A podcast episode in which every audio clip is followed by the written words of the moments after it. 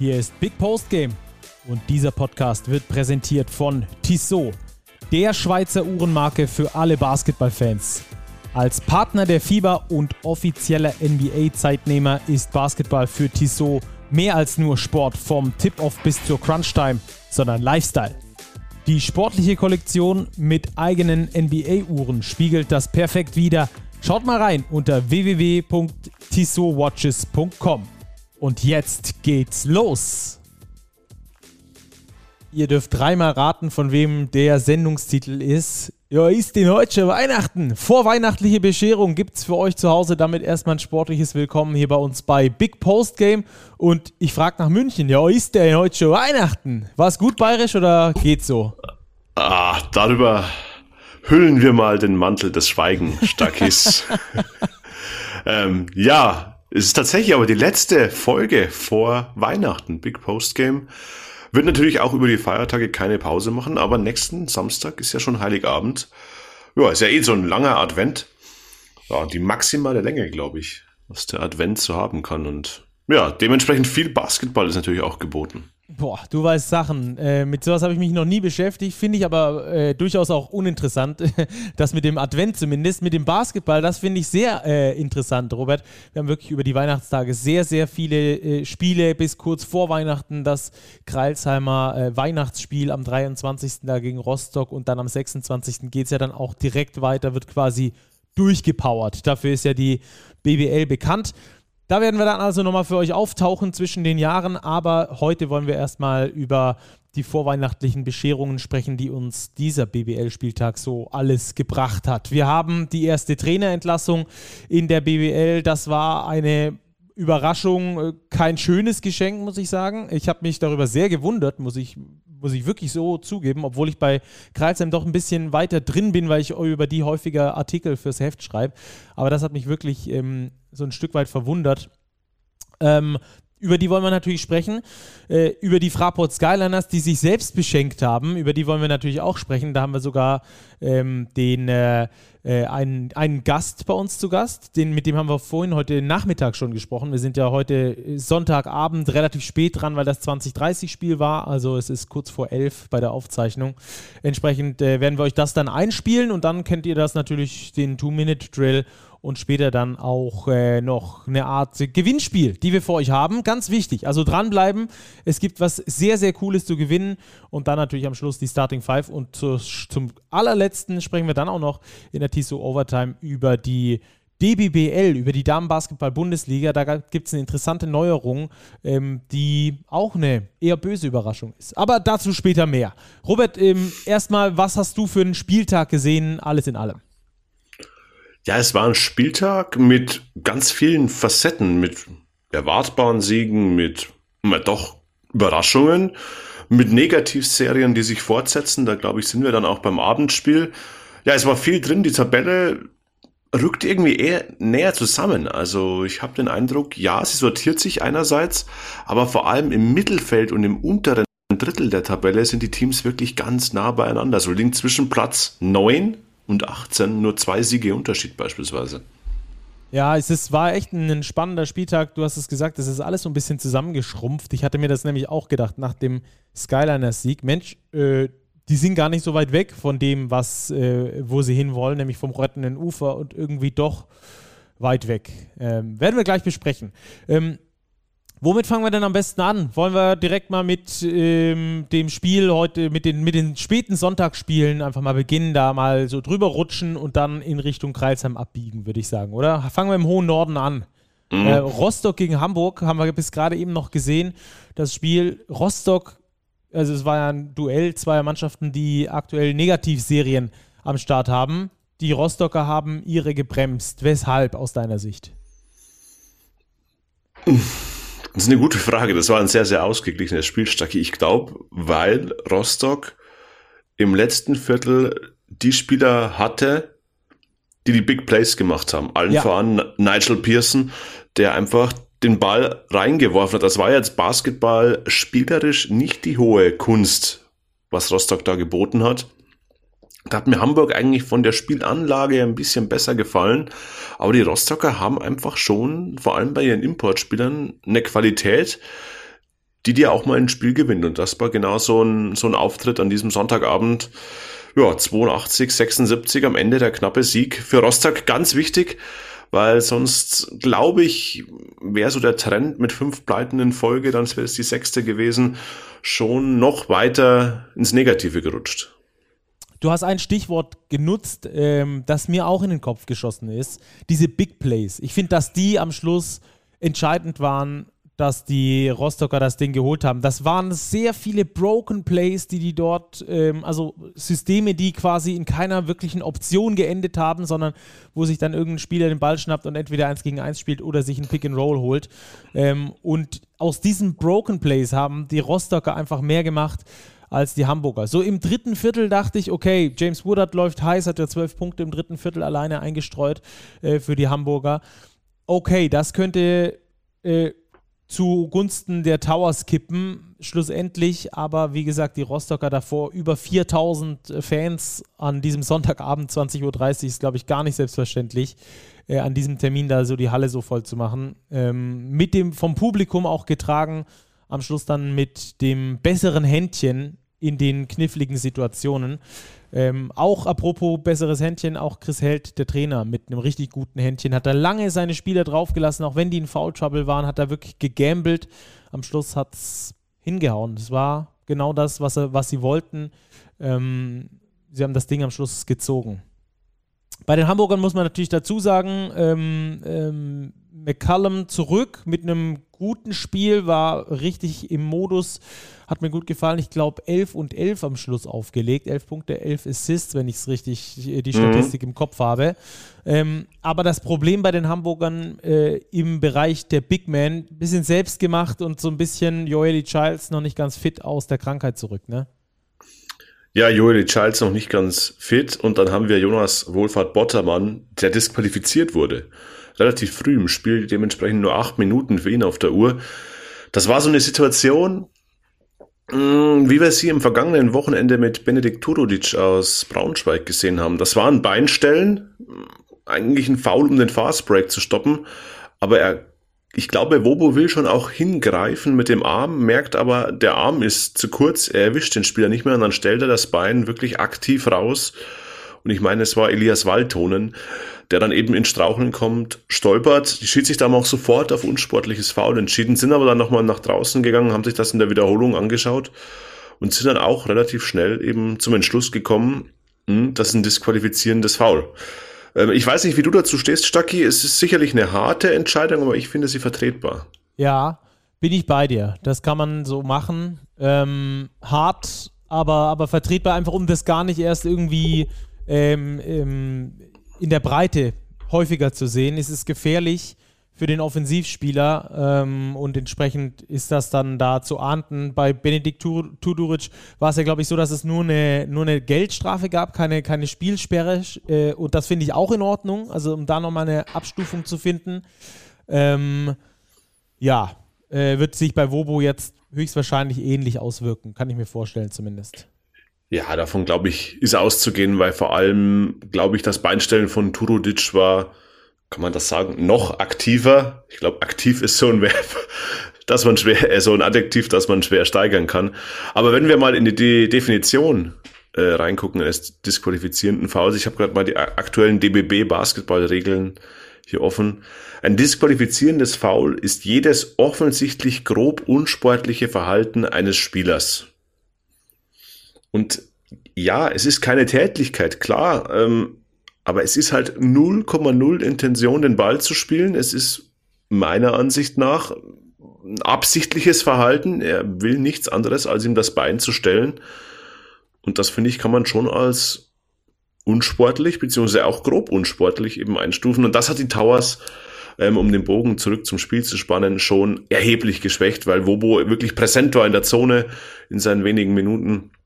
Und dann eben mit der Sache, dass Joli Charles sicherlich noch nicht bei 100 Prozent war, war das schon eine erhebliche Schwächung für Hamburg. Ja.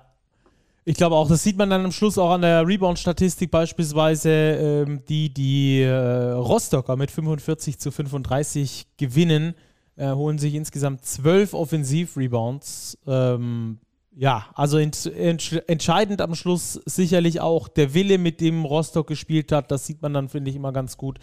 Die Rebounds sind dann Indikator dafür. Nicht, äh, nicht komplett, ähm, dass sie das erzählen, aber das ist ein Ding, woran man das ablesen kann im Statistikbogen. Und ähm, ja, deshalb die, die Hamburger also weiterhin in ihrem Abwärtstrend. Dies war die vierte Niederlage in Folge, übrigens, die sie da erlitten haben. Sie standen eigentlich bei 4 zu 1 ähm, stehen jetzt bei 4 zu 5. Rutschen damit auch übrigens aus den Playoff-Rängen raus. Äh, für die Rostocker war es wichtig, sich da zurückzumelden. Das war auch der vierte Saisonsieg jetzt für die Rostocker. Ne, der fünfte sogar. Ist das richtig? Der fünfte? Ich glaube, die BWL hat hier die, die, die Tabelle noch nicht aktualisiert. Richtig, das, das war auch die gucke. fünfte Pleite in Serie für Hamburg ja, in der richtig, BWL. Jetzt, jetzt ist es so. Ja, genau. Fünfte Pleite, sie stehen 4 zu 6. Sorry, ich korrigiere das. Und die Rostocker mit dem fünften Sieg, die stehen jetzt 5-5, überholen damit die Hamburger und entfernen sich da schon ganz schön von den Abstiegsplätzen, wie man sich das, glaube ich, als, Auf, als Aufsteiger wünscht. Ja, absolut. Und das ist, sind wichtige Siege. Wir haben die Rostocker ja schon thematisiert. Je mehr Siege du jetzt am Anfang der Saison, und ich würde behaupten, wir sind immer noch am Anfang, im ersten Drittel ungefähr einfährst, die kann dir eben keiner mehr nehmen. Und die Hamburger, das war jetzt wettbewerbsübergreifend, wenn wir den Eurocup dazu nehmen. Da gab es einen Sieg mal nach Overtime gegen Hapoel Tel Aviv zu Hause, aber sonst war das aus den letzten neun Spielen jetzt die achte Niederlage. Und ich glaube, man hat auch jetzt bei diesem Gastspiel in Rostock wieder gesehen, den Hamburgern fehlt Shooting das sind gute Spielzüge. Sie haben mit Siga Samar einen Point Guard, der schon kreiert, auch freie Würfe kreiert. Und sie haben mit Kendall McCullum einen guten Gegenpart auf der Eins, der durch seinen aggressiven Drives zum Korb und Kickout-Pässe auch wieder immer wieder die Mitspieler findet. Aber wenn ich dann auswärts eben nur 5 von 23 werfe, und das zieht sich durch bei den Hamburgern in dieser Saison, dass die Quote nicht stimmt, dann wird es natürlich schwer, einfach auch diese knappen Spiele dann mal zu gewinnen. Ja, am Schluss ist es dann so, dass also Rostock sich sehr gut stellt äh, zu dieser Saisonphase. Ich glaube, das hätten die wenigsten gedacht, dass sie sich da so gut ähm, im Tabellenmittelfeld sicher einnisten. Und die Hamburger, die haben größere Probleme. Werden wir vielleicht in den nächsten Wochen nochmal drauf gucken, wenn sich da das Ganze äh, zuspitzt. Ich kann mich daran erinnern, letztes Jahr Bayreuth, die hatten doch so einen ganz, ganz schrecklichen Run zum Schluss der Saison. Mhm. Kannst du dich daran erinnern? Ich weiß gar nicht mehr, wie viele Spiele es hintereinander war, waren. Glaub, 10, 11. Ja, genau sowas. War in dieser Größenordnung. Ja. Und sie haben davon profitiert oder sie haben nur deswegen überlebt, weil sie eben in der Hinrunde schon eine gewisse Anzahl an Siegen gesammelt hat. Und das ist jetzt, was Rostock eben auch hat. Rostock hat jetzt schon fünf Siege auf der Habenseite. Und klar, sie hatten jetzt einen kleinen Negativlauf, so einer kommt vielleicht nochmal. Aber eben fünf Siege schon mal fast die halbe Miete, muss man sagen, in Richtung Klassenerhalt. Ja, und Raul Korner, äh, damals von Bayreuth noch Trainer gewesen, auch das vielleicht eine ganz gute ähm, ähm, Similarity. Dort hat er es nicht geschafft, diesen, diesen, diesen ähm, Abwärtstrend zu durchbrechen. Das muss er jetzt zeigen bei Hamburg, dass er der Coach auf Eurocup-Niveau ist, der auch äh, die Mannschaft umbauen kann, umstellen kann, äh, aus so einem Loch auch wieder rausziehen, rauscoachen kann. Klar, sie hatten jetzt viele Kranke, viele Verletzte, das ist klar. Äh, man findet immer Gründe dafür. Aber jetzt ist es wirklich dann auch an der Zeit ähm, für Raul Korner, denke ich, zu zeigen, dass er die Qualität hat, so eine Mannschaft auch wieder zurück in die Erfolgsspur zu führen. Ähm, wenn wir da, wenn wir da dran denken. In Bayreuth hat das nicht geschafft, da war es nicht allzu tragisch. Bei den Hamburgern könnte das schon äh, tragisch sein. Wir denken dann in Eurocup, wir denken an die BBL, wo es dann doch in Richtung Playoffs gehen soll. Also da ist jetzt für ihn auch ähm, dann mal Zeit zu liefern, denke ich. Ja, absolut. Und dann sind wir wieder beim Thema Kadergröße in Hamburg, was wir auch schon irgendwie wie so eine ewige Leier diskutieren in der Saison. Marvin Willoughby hat es im Vorgespräch bei den Kollegen von Magenta Sport ja gesagt, ja, Kader ist jetzt nicht riesengroß und ja, es passiert, dass mal ein Spieler verletzt ist, krank ist, vielleicht sind auch mal zwei gleichzeitig krank. Ja, ja, das passiert natürlich und das hat die Hamburger jetzt schon getroffen und diesen, diesen Negativlauf ein bisschen bisschen schon befeuert. Ja. Lass uns weggehen von den Nordlichtern, also das Nordderby, das wir jetzt einfach mal so nennen. Ich glaube, es ist noch gar kein richtiges Derby. Es könnte aber dazu werden, auf jeden Fall. Intensiv war das Spiel, aber weg von den Nordlichtern mal ein bisschen weiter Richtung äh, Süden gehen. Und da gab es ja eine Pressemitteilung unter der Woche, die so ein halbes Beben ausgelöst hat in der Basketballszene, die sich für deutschen Basketball interessiert, würde ich sagen, oder? Ja, eine schöne Bescherung, wenn wir bei unserem Folgentitel bleiben. Also mich hat diese Nachricht schon relativ unvorbereitet getroffen. Ähm, da heißt es, Sebastian Gleim wurde unabhängig von der aktuellen sportlichen Situation beim Bundesligisten von seinen Aufgaben beurlaubt. Ähm, ja, diese Pressemitteilung der Hakro Merlins, drei kurze Absätze, kein Zitat eines Verantwortlichen, kein Dank für die geleistete Arbeit ja, also das ist die erste Trainerentlassung und die hat schon, die hat schon eingeschlagen. Ja, das war ein richtiger Bums, den wir da gehört haben. Und wir haben uns natürlich auch so ein bisschen im Hintergrund erkundigt. Äh, wir hatten erst überlegt, ob man dazu vielleicht eine kurze Folge machen sollen. Unter der Woche haben wir gedacht, das ist vielleicht ein bisschen ähm, zu heiß und wir hatten noch nicht alle Seiten gehört. Wir haben mal versucht, so ein bisschen nachzuhören. Von den Kreilsheimern selbst war, äh, man kann sich das äh, ausrechnen, sehr wenig zu hören. Die haben da überhaupt nichts äh, verlauten lassen. Ähm, hat natürlich auch mit arbeitsrechtlichen Gründen zu tun. Sebastian Gleim ist natürlich nur beurlaubt, nicht äh, vertragsaufgelöst. Das ist ja so gang und gäbe. Entsprechend kann dann da natürlich der Arbeitgeber nicht viel dazu sagen. Äh, an, äh, auch die, die, die Kreisheimer stehen auch übrigens sehr für den Anstand mit äh, früherem Personal umzugehen. Das haben sie schon in früheren Situationen genauso gezeigt, dass da keiner vor den Bus geworfen wird, nur weil er jetzt ähm, irgendwie ähm, da nicht mehr reinpasst oder, oder wohl ähm, mit, den, mit den Merlins da irgendwie über Kreuz liegt. Ähm, also das muss man sagen, das ist sehr, sehr lobenswert, sehr ehrenwert. Da haben wir wirklich also nichts gehört vom, vom Verein selbst. Aber wir haben dann schon aus dem Hintergrund auch den ein oder anderen Grund gehört, Robert. Ja, es zeichnet sich immer mehr ab, dass es wirklich erhebliche Unstimmigkeiten zwischen Spieler und Trainer gab. Ähm, das ist auch das, was, glaube ich, jetzt Durchklang bei den Äußerungen der Kreilsheimer. Ingo Enskat hat bei Magenta Sport gesprochen, hat dann betont, ja, der neue Coach bzw. bisherige Assistant Coach Nikola Markovic hätte ja eine sehr gute Bindung zu den Spielern.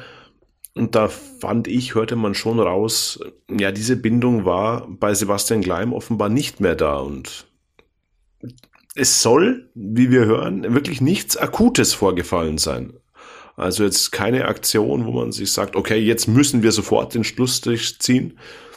Es hat sich offenbar ein bisschen angedeutet und scheinbar war dann das Tischtuch wirklich so zerschnitten, dass man sich entschieden hat, ja, nach diesem Sieg im FIBA Europe Cup gegen Den Bosch dann diesen Schritt zu gehen. Und ja, du hast, hast es angesprochen, arbeitsrechtliche Gründe, weshalb man sich natürlich nicht weiter äußert, ähm, ist natürlich auch, dass Sebastian Gleim noch lange Vertrag hat, beziehungsweise hatte in Kreuzheim nämlich bis 2025. Ja, ähm, ich finde daran ein paar Sachen erstaunlich, muss ich sagen. Im Normalfall, wenn sich was anbahnt, dann hören wir das ja irgendwie irgendwo. Dann kriegt man das mal hier mit, mal da mit in einem Gespräch. Wir führen ja auch viele Hintergrundgespräche mit allen Seiten des Basketballs, also sowohl äh, mit, mit den Angestellten als auch mit den Anstellenden, mit den Arbeitgebern ähm, und deren Vertretern. Und ähm, entsprechend hört man dann da ja schon äh, das eine oder andere. Das habe ich bei Kreilsheim nicht gehört. Und das hat mich, deswegen hat, hat mich das Ganze äh, so gewundert. Es ist aber äh, so, dass es sportlich, und das haben ja auch alle überall immer versichert bei den Kreisheimern, tatsächlich kein Problem gibt. Also im FIBA Europe Cup ist man voll auf Linie. In der BBL läuft es bisher nicht optimal, aber jetzt auch nicht ganz verkehrt. Ähm, da würde man sich sicher wünschen, da irgendwie ein, zwei Siege mehr eingefahren zu haben, aber alles in allem ähm, ist das ja noch ähm, in Ordnung. Ähm, aber die Kreisheimer haben auch nicht den Anspruch, jedes Jahr äh, Playoffs zu spielen. Die Kreisheimer haben den Anspruch, nicht abzusteigen. Das ist, ähm, das ist der Anspruch dort. Von daher, sportlich kann es nicht gewesen sein. Es muss zwischenmenschliche Probleme gegeben haben. Und ähm, man hört auch von verschiedenen Stationen, dass es nicht immer ganz einfach war, mit Sebastian Gleim zwischenmenschlich zu arbeiten. Das, hat, das heißt jetzt gar nichts, das will ich gar nicht bewerten, ob das jetzt gut oder schlecht ist, weil das kann nämlich für einen Trainer auch gut sein. Es gibt natürlich Players Coaches und es gibt diese kompletten, äh, ähm, wie soll ich sagen, die Feldwebel Coaches, kann ich es mal so zusammenfassen. Ähm, die die Spieler nicht unbedingt mögen müssen. Ich glaube nicht, jeder Spieler beim FC Bayern äh, würde gerne mit Andrea Trinchieri abends eine Pizza essen gehen, um das mal so runterzubrechen. Ähm, aber, aber es gibt halt die und die Coaches. Und Sebastian Klein war eher einer von denen, die es ein bisschen schärfer gemacht haben. Und äh, das scheint in der Mannschaft insofern an Rückhalt zu verlor verloren zu haben, dass sich da die äh, Verantwortlichen wohl genötigt gesehen haben. Die aktuelle sportliche Entwicklung bei den Kreisheimern, die finde ich sogar zu sehen war jetzt über die Saison, die aufs Spiel zu setzen, in Anführungsstrichen, um da eine Neuerung auf dieser Position zu schaffen, auf dieser Schlüsselposition. Das finde ich schon interessant, weil du hast theoretisch im Sommer oder im, im Frühjahr war es, glaube ich, bis 2025 mit ihm verlängert und ähm, wolltest da zusammen wachsen und bis jetzt irgendwie aus dem Ding ausgestiegen nach einem Sieg im FIBA Europe Cup. Ja, sie wollen den. Es ist ja auch nicht ohne Risiko, das meine ich, ne? Nein, das ist keineswegs ohne Risiko. Ingo Enskat hat auch das Wort Restart in den Mund genommen. Und klar, wir waren bei den Trainingseinheiten nicht dabei. Ich glaube, die Verantwortlichen in Kreilsheim sind erfahren, haben die Situation jetzt so bewertet. Ja, und jetzt müssen wir einfach sehen, wie es mit dem neuen Mann, beziehungsweise dem bisherigen Co-Trainer Nikola Markovic weitergeht. Der hatte ja schon einige Spiele übernommen, als Sebastian Gleiden Corona-mäßig außer Gesetz, äh, Gefecht gesetzt war. Ja, das Spiel eins, vielleicht um auch den Bogen zum Sportlichen zu schlagen, Stacki, ähm, hätte natürlich nicht schwieriger sein können. Es ging gegen die Telekom Baskets Bonn. Ja, und das ging schon mal ein bisschen in die Hose. 83 zu 99.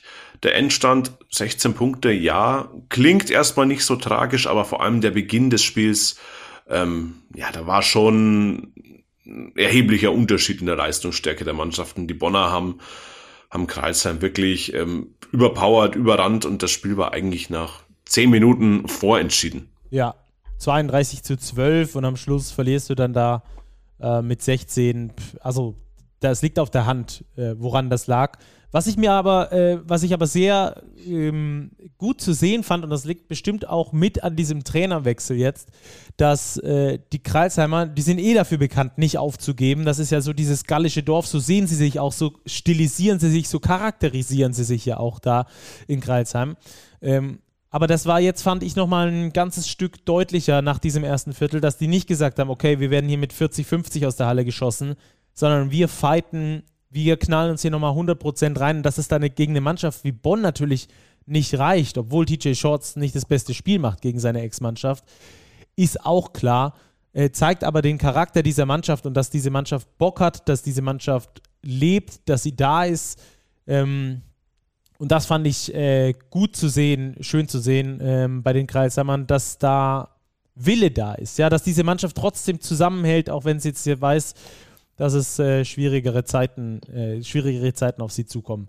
Ähm, was ich aber übrigens interessant finde, ähm, es ist jetzt ja erstmal Co-Trainer äh, Nikola Markovic, früher Co-Trainer, jetzt äh, Head Coach bei den, bei den Merlins. Und ähm, wie man hört, ist es jetzt auch nicht äh, darauf ausgelegt, dass der jetzt mal ein, zwei Spiele übernimmt, sondern dass der da ähm, auf längere Zeit jetzt erstmal übernimmt. Längere Zeit kann man jetzt, de, äh, kann man jetzt so interpretieren, wie man das äh, für richtig hält.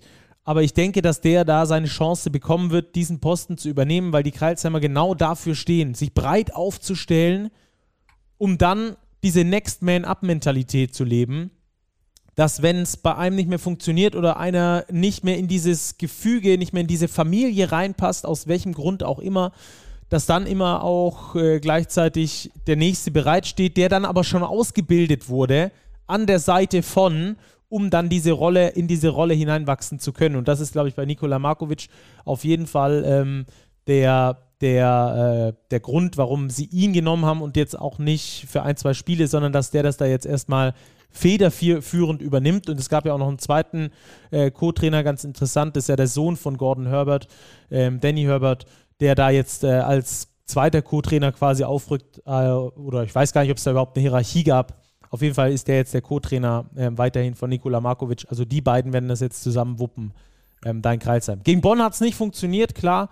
Ähm, wie gesagt, aufgrund dieses ersten Viertels, alles in allem, ähm, wird man dann aber sehen, wo das äh, weiter hingeht. Ähm, ganz interessant, ich habe heute mit ein paar, mit ein paar Leuten noch gespro gesprochen, die sich da in Kreilsheim gut auskennen und die haben gesagt, dass sie es ein äh, bisschen ähm, äh, fraglich finden in mancher Hinsicht, wie die, wie die Mannschaft zusammengestellt wurde. Ähm, und das ist ja hauptsächlich Sebastian Gleims äh, Feder gewesen. Äh, Gerade zum Beispiel auf Big Man, dass man mit, äh, mit äh, Asbjörn Midgard und äh, Bogi Radosavjevic zwei riesig große Center hat, die beide relativ langsam sind, also in Anführungsstrichen, ähm, da gar, keine, gar kein Gegenpol dazu gebildet hat. Also das müssen wir mal in der kommenden Folge, glaube ich, beleuchten, was da ähm, vielleicht äh, das, das Problem ist, wenn es überhaupt eins gibt bei den Kreilsheimern und ähm, wie sie da vielleicht ein bisschen äh, das Ganze gerade biegen könnten. Bin ich mhm. gespannt drauf auf jeden Fall, wie es da weitergeht. Jetzt also Sebastian Gleim, kein Trainer mehr bei den Hakro Marins Kreisheim. Ähm, warum haben wir aufgelöst, wie es da weitergeht, das werden wir beobachten, denke ich, oder? Ja, Beobachten, glaube ich, ist einfach das richtige Stichwort. Ähm, so erste Ansätze in der Rotation, finde ich, hat man bei Nikola Markovic schon beobachten können. Otis Livingston beispielsweise eine deutlich reduzierte Rolle mhm. auf der Eins. Dafür Bruno Vricic, Career High in Minuten 31, Career High in Punkten 18 und Career High auch in Rebounds 9.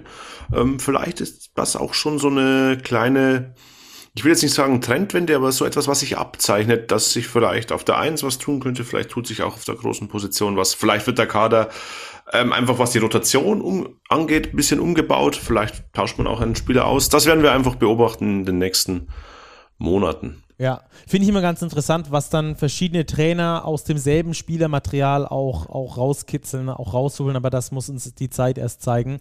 Ähm, die Hakro Merlins also mit dieser Überraschung, vorweihnachtlichen Überraschung mhm. ähm, in dieser Woche. Ja, auf diese Bescherung hätten wir wirklich gern verzichtet. Aber apropos Bescherung, Stacki, lass uns hier kurz den Hinweis machen. Ähm, wir freuen uns natürlich auch immer über eine Bescherung. Ähm, sagt uns gern Bescheid, wenn euch unser Podcast gefällt. Ähm, lasst uns ein Abo da bei Spotify, bei Apple Podcast, wo auch immer. Schreibt gerne eine Bewertung. Ähm, und schreibt uns gerne auch eure Meinung. Podcast at big-basketball.de oder an Stacki und mich ähm, über unsere sozialen Kanäle.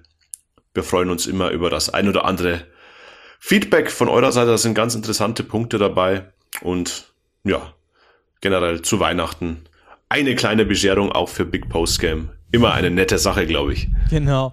Dürft euch da wirklich jederzeit melden. Wir versuchen äh, immer alles zu beantworten, auch wenn die äh, Zuschriften manchmal äh, nicht ganz so nett sind. habe ich jetzt diese Woche wieder eine bekommen, habe ich mich schwer drüber gewundert. Da wurde nicht Hallo und nicht Tschüss gesagt. Ähm, hatte auch mit dieser Sebastian Gleim-Geschichte da zu tun. Also es war ein bisschen, bisschen strange. Aber egal, wir versuchen und wir antworten da auf alles, gehen auch gerne mit euch in die Diskussion und äh, sprechen auch gerne über äh, Themen, die ihr in den nächsten Folgen hören möchtet. Da gibt es natürlich immer wieder ähm, Ansätze, die wir so gar nicht im Kopf hatten, die aber dann von euch kommen. Ähm, einen Ansatz, den hatten wir im Kopf, der kam aber auch sehr viel von euch, sind die Fraport Skyliners. Robert, auch die haben uns ja eine vorweihnachtliche Bescherung oder vor allem sich selbst eine vorweihnachtliche Bescherung äh, gemacht mit dem Sieg gegen die MHP-Riesen Ludwigsburg. Völlig unerwartet. Ja, durchaus unerwartet. Die Favoritenrolle war, glaube ich, klar verteilt zugunsten der MHP-Riesen, aber das war ein hochverdienter Sieg der Fraport Skyliners, ähm, die vom zweiten Viertel weg wirklich offensiv brutal ihren Rhythmus gefunden haben. Die Ludwigsburger wirkten auf mich ein bisschen lasch in der Einstellung, aber Frankfurt hat das wirklich offensiv sehr, sehr, sehr gut gemacht. Ähm, viele Würfe getroffen. Ja, und 92, 80, da wirklich so ein kleines Ausrufezeichen gesetzt. Und das ist auch der Punkt, als ich vorher die Tabelle angesprochen habe, Stacki. Ja, die Frankfurter sind immer noch letzter, aber sie stehen jetzt mit ihren zwei Siegen aus zehn Spielen auch nicht blendend da. Dennoch der Rückstand zum rettenden Ufer ist nicht groß und sogar weiter nach vorne ähm, sind die Teams auch nicht weiter, nicht weit weg und ich glaube, die Frankfurter, ja, sie müssen aufpassen, aber sie sind noch nicht komplett abzuschreiben. Ja, und äh, darüber haben wir mit Marco Völler gesprochen, dem Manager Sport der Fraport Skyliners. Ähm, der hat sich da am Sonntagnachmittag für uns Zeit genommen, haben das ja vorhin schon mal gesagt. Wir haben das Interview ein bisschen früher geführt. Wir wollten ihn jetzt nicht um 23.20 Uhr anrufen, Ähm, irgendwann haben wir die Manager Sport auch mal Pause. Das ist also heute Abend der Fall. Entsprechend spielen wir euch jetzt das äh, Interview ein und sprechen danach nochmal äh, ein bisschen über die Fraport Skylanders. Viel Spaß mit Marco Völler. Ja, hallo. Hallo, hier ist Big Post Game. Hier sind Stacki und Robert. Grüß dich, Marco. Hey, grüß dich, Robert. Alles klar? Alles bestens. Robert ist auch mit dabei. Hallo, ah, Marco. Ja, sehr schön. Grüß, ja, grüß, Hi, grüß dich, grüß dich. Marco, ähm, äh, wir sprechen, du bist schon direkt bei uns auf dem Soundpad. Wir sprechen heute über deine Fraport Skyliners natürlich in, mal ein bisschen ausführlicher. Ähm, gibt ja äh, seit gestern äh, erfreuliche Nachrichten. Wie groß war denn der Stein, der dir vom Herzen gefallen ist nach dem Sieg gestern da gegen die MHP Riesen Ludwigsburg? Ja, gut. Ich will jetzt noch nicht davon sprechen, dass mir ein Stein vom Herzen gefallen ist. Es war ein gutes Gefühl für mich, aber auch für alle anderen, für die Spieler, für den Coach, für alle Fans, glaube ich, war es gut, dass wir mal gewonnen haben. Aber wenn man auf die Tabelle guckt, äh, da ist noch ein Haufen Arbeit vor uns. Ne? Das ist ein guter erster Schritt. Wir haben jetzt noch ein paar Spiele, aber äh, ja, wie gesagt, dauert noch ein bisschen, bis mir da wirklich ein, äh, ein Stein vom Herzen fällt. Aber hast du den Eindruck, dass vielleicht auch so ein gewisser Knoten aufgegangen ist bei der Mannschaft? Die Mannschaft hat ja jetzt gegen Ludwigsburg das erste Mal auch wirklich richtig hochprozentig geworfen. Mhm. Ja, es wirkt auf jeden Fall so. Also ich finde jetzt, äh, klar, wir hatten sehr, sehr gute Wurfquoten gestern Abend, ähm, aber wir haben auch äh, viel, viel aggressiver gespielt, auch defensiv. Ne? Wir haben sehr gut verteidigt. Man, Männer Ludwigsburg dann doch, was waren es, glaube ich, 80 Punkte gemacht. Aber ich finde, phasenweise haben wir echt eine, eine Top-Defense gespielt und Ludwigsburg konnte nicht wirklich irgendwas daraus kreieren. So, das war auch, glaube ich, ein, ein wichtiger Schritt zum Sieg. Und ähm, ja, wie du sagst, das kann, kann man schon so ausdrücken, dass da ein Knoten geplatzt ist, schon während dem Spiel, dass da einfach äh, viel bessere Energie, ähm, Energien frei geworden sind als noch in den Wochen zuvor. Mhm.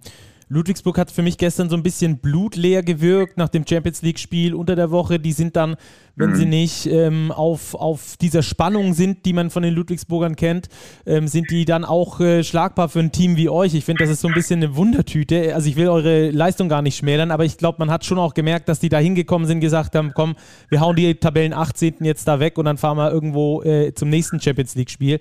Das ist, glaube ich, auch was, was ihr für euch nutzen konntet in dem Spiel. Oder wie hast du das Ganze gesehen? Ja, das kann gut sein. Ne? Das ist, ähm, man, das, das gab es bestimmt nicht das erste Mal, dass man irgendwie eine Mannschaft die andere Mannschaft unterschätzt hat. Ähm, und sicherlich halt auch ein Grund, dass sie der, unter der Woche noch gespielt haben und vielleicht nicht ganz bei 100 Prozent waren. Und aber dann haben wir es einfach auch richtig äh, sehr, sehr gut gemacht und richtig ausgenutzt. Ne? Mhm. Einfach irgendwie, äh, äh, sag ich mal, wohl im ersten Viertel war es ja noch ganz okay, da haben wir noch da geführt und da war ja sogar mal so ein, zwei Minuten, wo man gedacht hat, okay, jetzt könnte es uns wieder entgleiten, aber äh, insgesamt äh, haben wir das gut ausgenutzt, das Ludwigsburger da vielleicht, kann ja auch nichts vorwerfen, ob sie uns unterschätzt haben oder nicht, wissen sie besser. Um, aber auf jeden Fall nicht so ganz die Energie hatten, diese, diese die Wochen davor in den Spielen hat, hatten. Hm. Ihr habt ja in dem Spiel mit nur einer siebener Rotation gespielt. Klar, äh, Tugutis und Brennecke sind aktuell verletzt, aber würdest du sagen, dass der Kader vielleicht ein bisschen zu klein ist oder ist es vielleicht in der Situation, in der ihr euch befindet, auch gut, eine kleine Rotation zu spielen, um da wirklich so eine geschlossene Einheit auf dem Parkett zu haben? Mm, ja, man, so wie du es jetzt gerade ausdrückst, ist, es, kann es ja irgendwie beides Vorteile mit sich bringen, aber ich glaube, dass der Kader eher noch zu klein ist. Also, du kannst dann mal so ein Spiel aufs Parkett bringen wie gestern, aber äh, auf Dauer, auf eine lange Saison, gerade jetzt so zwischen den Jahren Weihnachten und dem neuen Jahr haben wir relativ viele Spiele in kurzer Zeit auch. Da ist es äh, eher Nachteil, eine kleine Rotation zu haben, auch wenn dann äh, wenn die kleine Rotation sehr gut eingespielt ist. Ähm, also ich, ähm, klar, verletzte Spieler sind verletzt, die sind erstmal raus. Ähm, aber wäre natürlich ein bisschen schöner, ein bisschen besser und auch, äh, sag ich mal, für die Trainingswoche immer etwas, etwas angenehmer, da eine größere Rotation zu haben. Hm, wenn wir da schon ein bisschen beim Kader sind, lass uns da bleiben und da auch ein bisschen in die Analyse reingehen. Ähm, wie, wie sieht das bei euch bei den Fraport Skyliners aus? Das hat ja äh, bei jedem Standard so ein bisschen verschiedene Gewichtungen. Mal kümmert sich der Sportdirektor mehr drum, mal ausschließlich der Trainer. Äh, wie seid ihr da vorgegangen? Wer ist da bei euch äh, derjenige, der für die Kaderplanung zuständig ist? Das machen wir im Prinzip zusammen. Also wir sitzen dann im Sommer schon, na gut, ist jetzt einfach mal so dahergesagt. Das ist jetzt auch erst der zweite Sommer gewesen mit mir als Sportdirektor oder Manager Sport, wie wir es offiziell nennen. Ähm, dazu kommt noch, dass wir diesen Sommer einen neuen Trainer bekommen haben. mit Gerd, äh, aber im Prinzip jetzt ganz einfach oberflächlich ausgedrückt, äh, machen wir das zusammen.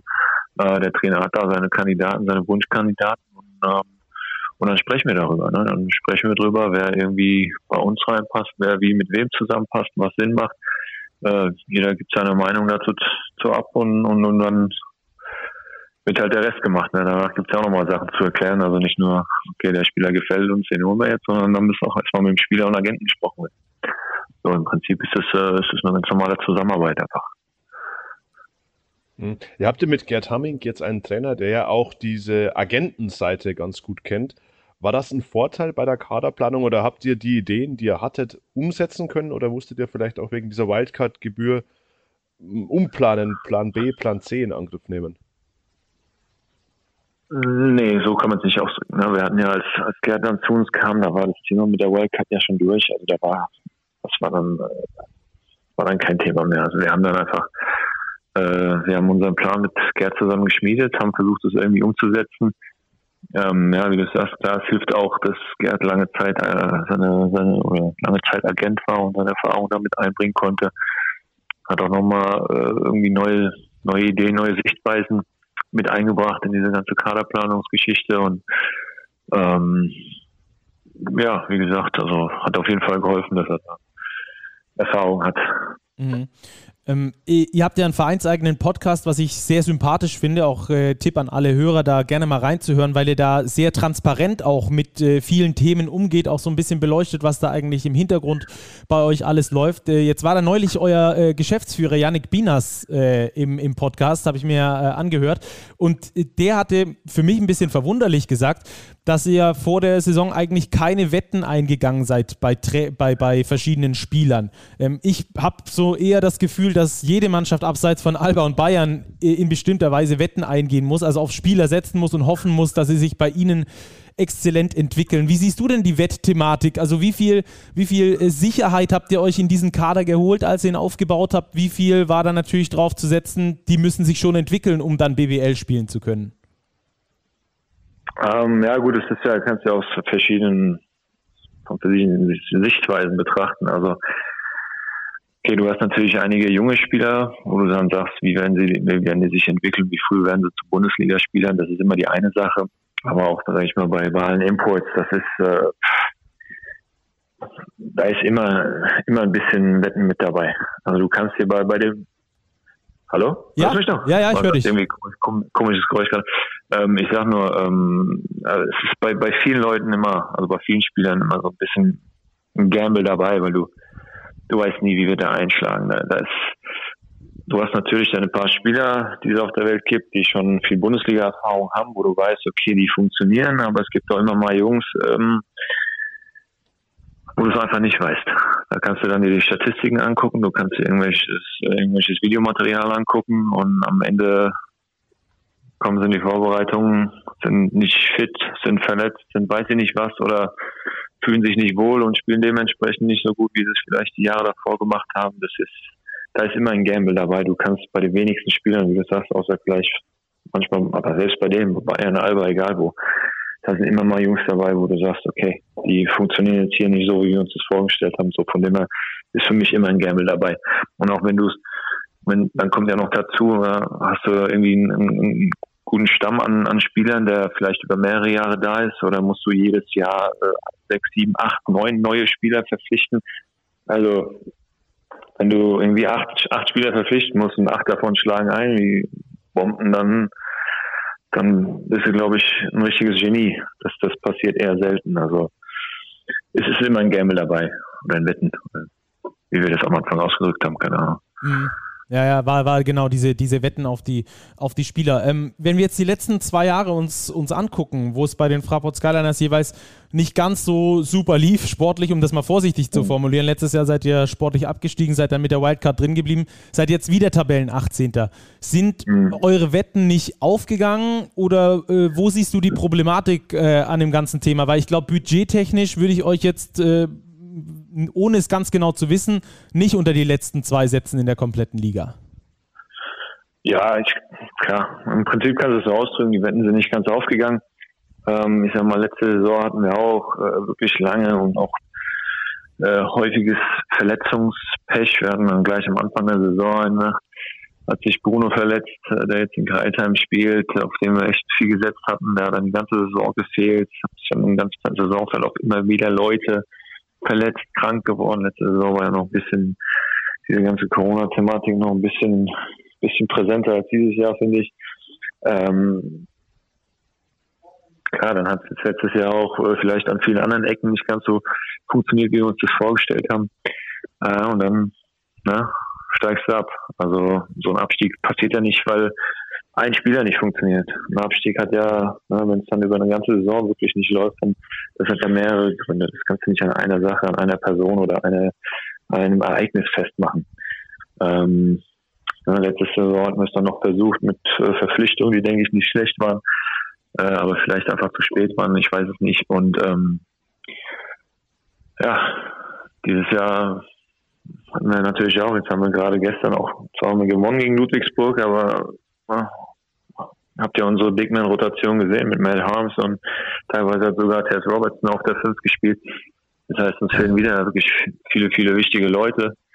Ähm, das heißt, aus, aus dem ganzen sportlichen Misserfolg, den wir haben, kommen noch die ganzen äh, Verletzungen dazu. Das heißt, es wird immer schwieriger. Da muss man dann schon äh, jetzt, jetzt zusehen, dass man da was macht, um wieder aus diesem Ganzen rauszukommen. Da war, denke ich, der Sieg gestern extrem wichtig, hat geholfen und, und war vielleicht so der Startschuss für, für, für eine positivere Zukunft jetzt, die nächsten Wochen, Monate. Hm. Ja, vielleicht kannst du es für uns ein bisschen einordnen, obwohl die Verletzten ja da sind, Gutes und Brennecke allen voran, ist der Kader ja wirklich immer noch jetzt auch im Vergleich zu Mitkonkurrenten jetzt nicht der größte. Ähm, wo liegen die Skyliners budgettechnisch im ligaweiten Vergleich und welches Gewicht hat vielleicht auch die Wildcard-Gebühr gespielt? Also die erste Frage würde ich jetzt äh, sagen, unteres Mittelfeld. Ähm, Wildcard ist natürlich ein riesiges Thema. Ne? Die hat ein paar Euro gekostet. Ähm, die hätten wir uns natürlich auch lieber gespart. Das hätte uns dann jetzt für die Kaderplanung oder für die jetzige Saison hätte uns gut getan. Ähm, aber trotzdem sind wir vom, vom Budget her immer noch oder waren wir immer noch so gut dabei, dass wir sagen, okay, wir, wir stellen hier eine Bundesligamannschaft an den Start und, und wollen hier mit, mit, mit um den Liga halt spielen. Ja, dass wir nicht das Budget haben, um zu sagen, wir sind jetzt super optimistisch und wir werden es garantiert in die Playoffs schaffen und wahrscheinlich werden wir sogar deutscher Meister. Das weiß auch jeder, der sich ein bisschen im Basketball auskennt. äh, so von daher, ähm, ja, wie, wie gesagt, ne, erste Frage würde ich schätzen, unteres Mittelfeld und Wildcard hat schon wehgetan, hätte ich mir gerne gespart und das Geld in was anderes investiert. Ja, kann ich mir. Jetzt hat, er ja noch, jetzt hat er ja noch auf der Suche ähm, nach Spielern. Wo liegen da die Prioritäten? Lieber noch einen großen dazu holen oder sucht ihr einfach den bestmöglichen Spieler, der zu bekommen ist zu diesem jetzigen Zeitpunkt? Ja, so, das wär, ist mein Wunschdenken, ne? dass wir den bestmöglichen Spieler, also wir wollen niemanden verpflichten, einfach nur um eine Verpflichtung zu tätigen. Ne? Auch da immer als Hintergrund, ne? es gibt ja ab einem gewissen Zeitpunkt der Bundesliga noch äh, eine gewisse Anzahl an Nachverpflichtungen, die man tätigen kann als Verein. Äh, das ist jetzt bei uns aktuell, dass wir noch drei Spieler nachverpflichten können. Äh, mehr können wir nicht. Ähm, das heißt, wir können jetzt nicht einfach fröhlich drauf losverpflichten und sagen, ach komm, den probieren wir mal und vielleicht dann nochmal den und den, sondern das, was wir machen, es muss schon wohl überlegt sein und muss dann auch, äh, muss dann auch auf jeden Fall eine Verstärkung für die Mannschaft sein. Ja, das heißt, wir wollen da nicht irgendwie vorschnell den nächstbesten nehmen, sondern da müssen wir wirklich gut abwägen und nochmal sehen, dass wir einen finden, wo wir sicher sein können oder sagen wir mal, sicher sein kann man sich ja nicht, weil das ist ja das, was ich vor ein paar Minuten noch erzählt habe. Ähm, aber wo du die besten Chancen hast, ne, die Wette zu gewinnen. Ja, wir hatten, ähm, wenn man die ersten paar Spiele in der Saison anschaut, das waren ja immer knappe Niederlagen gegen Bayreuth, ähm, gegen Heidelberg, ähm, gegen München. Das waren ja alles knappe Dinger, bis dann dieses Verletzungspech kam. Ab dann hatte ich so ein bisschen das Gefühl, dass, äh, wenn man den Kader analysiert und dann drauf guckt, wie hat der Trainer in den vergangenen Jahren spielen lassen, sehr viel mit Off-Ball-Action und so, dass der, dass der Kader dafür nicht 100% oder, oder überhaupt gut gemacht ist nur, ähm, hat man jetzt gestern gegen Ludwigsburg wieder anders gesehen. Diese Ambivalenz, finde ich, ist, ist schon extrem bei euch zu sehen. Äh, glaubst du, dass, wenn alle fit sind, dass das der Kader ist, mit dem der Trainer den vollen Erfolg äh, fahren kann? Vielleicht noch mit ein, zwei Ergänzungen dazu? Ja, ich denke schon. Also ich denke, wenn wir vollzählig sind und vielleicht mit der einen oder anderen Ergänzung noch, äh, sind die Erfolgsaussichten sicher äh, viel, viel größer. Auf jeden Fall. Ähm, ob man dann trotzdem vielleicht so ein bisschen am, am, ich will nicht sagen am Spielstil, aber am, an der taktischen, an taktischen Vorgaben nochmal was ändern sollte, müsste, ähm, das muss immer gemacht werden. Also ich glaube, über eine ganze Saison hinaus werden immer Dinge angepasst und, und das, das, das ist, würde uns sicherlich auch helfen. Ja, und, und ne, wie du sagst, ambivalent jetzt gestern sah es wieder super aus und alles scheint zu funktionieren. Ähm, mir, ist, äh, mir persönlich ist es auch immer wichtig. Ich fand gestern den Unterschied auch zu, zu einigen Spielen davor, dann auch die Verteidigung gemacht. Ja, wir haben gestern im Prinzip, ob sie jetzt Energie hatten oder, oder ob sie uns unterschätzt haben oder nicht, äh, Ludwigsburg sehr, sehr wenig, haben wir sehr, sehr wenig zugelassen, waren viel, viel besser in der One-on-One-Defense als noch in der Woche davor in Würzburg. Äh, wir haben äh, Loose-Ball-Situationen oder 50-50-Balls, wie ich sie nenne, haben wir häufiger für uns äh, ergattern können als in den Wochen zuvor. Also das sind auch ganz viele Kleinigkeiten, ja, die dann auch einen Unterschied machen können. Oder wir hatten auch letzte, äh, am, am, äh, am Samstag, also gestern, gefühlt, ich weiß, ich kenne keine Statistik, aber gefühlt viel, viel mehr Transition Points als in Wochen zuvor. Ja, und sowas kriegst du ja auch in der Regel nur aus einer guten Verteidigung. So, von daher, ähm, ja, so ein paar Anpassungen müssen sicherlich auch taktisch noch vorgenommen werden. Aber vollzählig mit kompletter Truppe und noch ein oder zwei Ergänzungen äh, können wir da schon noch irgendwie was reißen. Kurze Rückfrage dazu. Siehst du das eher äh, als, als taktische Verbesserung oder siehst du da auch eine, eine Einstellungssache, die sich da über die Wochen jetzt verändert hat? Dass der Trainer vielleicht die Mannschaft irgendwie anders angepackt hat? Dass sich das da so verbessert hat jetzt zum letzten Spiel? Na, das ist so, ich denke, das ist eine Mischung aus beidem. Also ich sag mal, äh, gerade so Ne? So Hustle Balls, 50-50 Balls oder auch Verteidigung generell ist ja oft nur, nicht nur, aber oftmals auch Einsatz und Wille. Ja, da muss man, ist halt oftmals auch Drecksarbeit, die, die, die man machen muss. Ähm, aber klar, so ein bisschen taktische Kleinigkeiten kommen da auch dazu. Ne? Ob das dann irgendwie ist, wie verteidigst du das Pick wie willst du welchen Spieler verteidigen, in welcher Situation. Also da, da kann man schon sehr ins Detail gehen, aber für mich ist ist es äh, ist Effort und, und, einfach, wie sagt man es auf Deutsch, Effort, ähm, der Einsatz, der muss stimmen ne, von den Spielern selbst. Das ist da ist jeder individuell, muss ich da hinterfragen, ne, ob er da alles gibt oder nicht. Mhm. Marco, wir haben auch einige Hörerfragen dazu bekommen zu unserem Gespräch. Das drehte sich sehr viel natürlich um den Kader und da ging es einmal noch um die Personalie Martinas Geben, den Verein ja verlassen ja. hat. Konntet ihr den nicht halten oder wolltet ihr den nicht halten oder gab es was einfach diese Ausstiegsklausel, die er, die er hatte? Ja, es war im Prinzip, im Prinzip war es die Ausstiegsklausel. Also wir hätten ihn schon dann, dann ganz gerne gehalten. Ähm, natürlich hätten wir ihn auch gerne bis zum Ende der Saison gehalten, ohne noch irgendeine Klausel da im Vertrag zu haben. Äh, aber die gab es nun mal und äh, Teil davon war, dass er halt irgendwie in die ACB zu einem Internationalspielteam gehen konnte und das hat er jetzt gemacht. Und äh, das war so sein, sein Wunsch, sein, sein Traum, den wollen wir da natürlich auch nicht im Weg stehen. Ne? Wenn, wenn, das hatten wir auch letzte Saison mit einem, mit einem Spieler. ACB ist natürlich eine super Liga.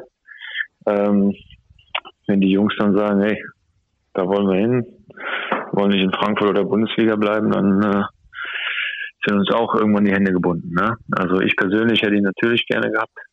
Hier behalten im Rest der Saison ist ein super Spieler, auch ein super Typ, muss ich ganz ehrlich sagen.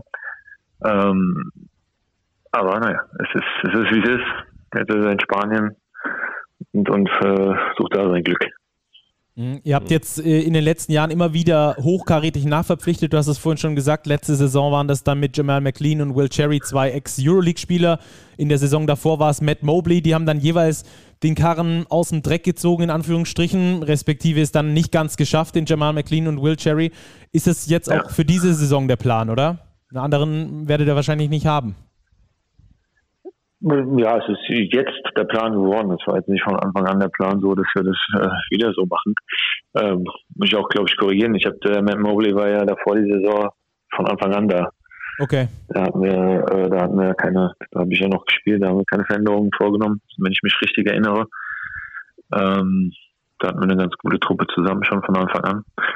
Ähm, aber klar, gerade letzte Saison, da ähm, na, sind wir dann auch in die Situation gekommen, wieder viele Verletzte zu haben, wenig zu gewinnen. Und da mussten wir auch reagieren, neue Spieler verpflichtet. Sag ich mal so on paper sah das dann ganz gut aus, aber leider am Ende nicht gereicht. Und äh, ja, man haben wir auch eingangs schon gesagt, wir werden jetzt, äh, wir sind hier am, am Suchen, am, am gucken, was für Spieler für uns in Frage kommen und äh, äh aufgrund der kleinen Rotation, die wir aktuell haben und, auf, und aufgrund der wenigen Siege, die wir bisher eingefahren haben, müssen wir auch jetzt wieder reagieren. Robert, eben, ich glaube, da ist ja äh, den Frankfurtern auch so ein bisschen das, das Glück verloren gegangen. Gerade wenn wir die Point Guard Position angucken, äh, so ein bisschen weiter in die, in die jüngere Geschichte, da hatten die Frankfurter ja mal Justin Cobbs, mal Nick Sean Wood, ist auch schon ein paar Jahre her, aber das waren ja auch Wetten, auf die man gesetzt hat, äh, Robert. Jetzt in den letzten Jahren ist es nicht ganz so gut gelaufen, ne? Ja, ich weiß nicht, ob das Zufall ist oder so. Ich finde schon, die Point Guard Position hat in der BBL generell massiv an Gewicht gewonnen. Und wenn wir jetzt bei den Frankfurtern einfach mal schauen, 2019 war dann Jason Clark, 20 und 21 Joe Rayhan. Das waren schon etablierte Bundesligaspieler. Und jetzt haben wir vergangene Saison mit Donovan Donaldson, ein Spieler, ich glaube, ohne ihm zu nahe zu treten, der ein bisschen gefloppt hat. JJ Fraser ist jetzt auch noch nicht so richtig angekommen. Marco, ist das Zufall oder ist das irgendwie erklärbar, dass man da vielleicht nicht ganz das richtige Händchen hatte? Ja, meine, im Prinzip kannst du es ausdrücken. Wir hatten nicht das richtige Händchen bei den Jungs. Ne? Du hast, du scoutest Spieler, du beobachtest Spieler, äh, schaust dir die an. Wenn du die, die Jahre vor Frankfurt dann anguckst, könnte man annehmen, na, das, das, das kann funktionieren. Die Jungs haben Potenzial, aber was ist dann wieder, geht es dann wieder um dieses Wetten. Ne? Äh, du, du holst dann Jungs in die Mannschaft, wo du so ein bisschen sagst, hey, die können funktionieren, aber es kann auch schief gehen. Da kann man natürlich jetzt in Frage stellen, muss man das unbedingt bei der Point Guard Position machen? Wir denken ja, weil natürlich wir haben jetzt, wir, wir, wie gesagt, wir haben jetzt äh, vom Budget her auch nicht, äh, wir haben jetzt nicht das Geld, dass wir da bei den ganzen Jungs mitspielen können, wo du weißt, die werden eher nicht floppen. Ähm, also das macht das Ganze dann schwieriger, gerade bei der Point Guard Position. Also sowohl im Sommer als auch jetzt. Also dann kannst du sicherlich auch mit anderen Bundesligisten oder anderen Vereinen in Europa sprechen. Die Point Guard Position ist immer sehr, sehr schwierig zu besetzen. Äh, äh, Gibt es leider nur wenige Spieler, wo du dir sicher sein kannst, hey, die werden funktionieren. Ja, alles andere ist immer, immer ein Gamble dabei. Mhm. Ähm, lass uns noch so ein bisschen auf eure, auf eure Ausrichtung gucken. Ihr standet lange für ähm, Entwicklung junger Spieler, gerade natürlich diese Generation mit Danilo Bartel, mit Joe Vogtmann, das war natürlich, und Konzi Konga, ähm, das war natürlich ähm, euer, euer Big Point, euer Unique Selling Point über, über lange Strecken. Jetzt hat euch, finde ich, zumindest in dieser Wahrnehmung Braunschweig so ein bisschen den Rang abgelaufen. Vereinsintern habt ihr aber immer noch äh, dieses Credo, junge Spieler weiterentwickeln zu wollen, auf diese jungen Spieler weiterhin zu setzen, oder? Das ist schon noch nach wie vor euer, euer Kernthema. Ja, ja. Ja, auf jeden Fall. Natürlich. Also das machen wir auch aktuell noch. Das machen wir auch in der Zukunft weiterhin. Ähm, wir haben ja auch jetzt gerade wieder, ich meine, ein Großteil unseres BWL-Kaders besteht im Moment aus Doppellizenzspielern, die auch hauptsächlich Spielzeit in der Pro B, also in der zweiten Mannschaft äh, sammeln, aber ausschließlich bei der BWL mittrainieren. Ne? Das ist, äh, das, das wird in Frankfurt, ich will, jetzt nicht irgendwie in die Zukunft schauen, aber das wird in Frankfurt noch lange so bleiben. Ja, dass, wir, dass, wir, dass wir dann den Weg gehen wollen mit vielen jungen Spielern möglichst, die dann im Idealfall einfach auch, auch spielberechtigt sind für beide Mannschaften. Und wenn sie sich halt schnell und gut entwickeln, auch ganz schnell nur noch in der Bundesliga spielen. Ja, so wie es eben dann damals mit, mit, mit Danilo oder Joe oder wem auch immer sonst noch so lief.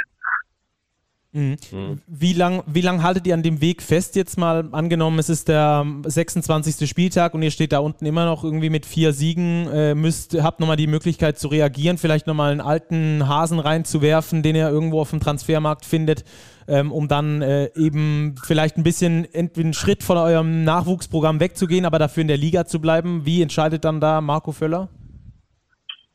Ja gut, es ist halt situativ, ne? Also je nachdem, äh, wie wir dann dastehen oder nicht. Also äh, am Ende wollen wir schon in der Bundesliga bleiben, ne? Da müssen wir dann das, was wir, wo wir denken, das ist der beste Weg, der sicherste Weg in der Bundesliga zu bleiben, den werden wir dann in der jeweiligen Situation gehen. Ja, wenn das dann, also wir sagen, okay, wir können das irgendwie mit einem unserer jungen Spieler hier schaffen, dann machen wir das so. Wenn wir aber sagen, wir brauchen einen erfahrenen Spieler, einen Spieler, weiß ich nicht, was mehr, das sein kann, dann werden wir auch das machen, wenn es dann na, vorausgesetzt, das würde finanziell irgendwie umsetz, umzusetzen sein. Ähm, aber vom Prinzip her wollen wir das, äh, wollen wir da unseren jungen Spielern so, so möglichst viel Vertrauen schenken, viel, so viel Einsatzzeit wie möglich geben. Ja. Hm. Wie sind aktuell da die planerischen Rahmenbedingungen? Ihr habt natürlich den Druck, die Klasse halten zu müssen, dadurch, dass ihr die Wildcard ja jetzt für diese Saison inne habt. Fährt man generell, ja. generell schon ein bisschen zweigleisig oder ist der Fokus wirklich da hier nur jetzt auf BBL-Basketball gerichtet? Ja, aktuell nur BBL-Basketball. Sobald es dann an die Lizenzgeschichten geht, wahrscheinlich äh, muss man sich dann überlegen, ob man das nochmal macht, aber das hat äh, wahrscheinlich dann äh, früher im, im, im 3, 2023 dann wahrscheinlich dann die richtige Zeit dafür. Nicht Weihnachten ja, jetzt. Ja, ja, ja. Genau, nee, nee, jetzt, jetzt gerade nicht. Nein, nein. Hm. Ähm, dann vielleicht noch letztes Thema, das wir äh, nur kurz anschneiden wollen.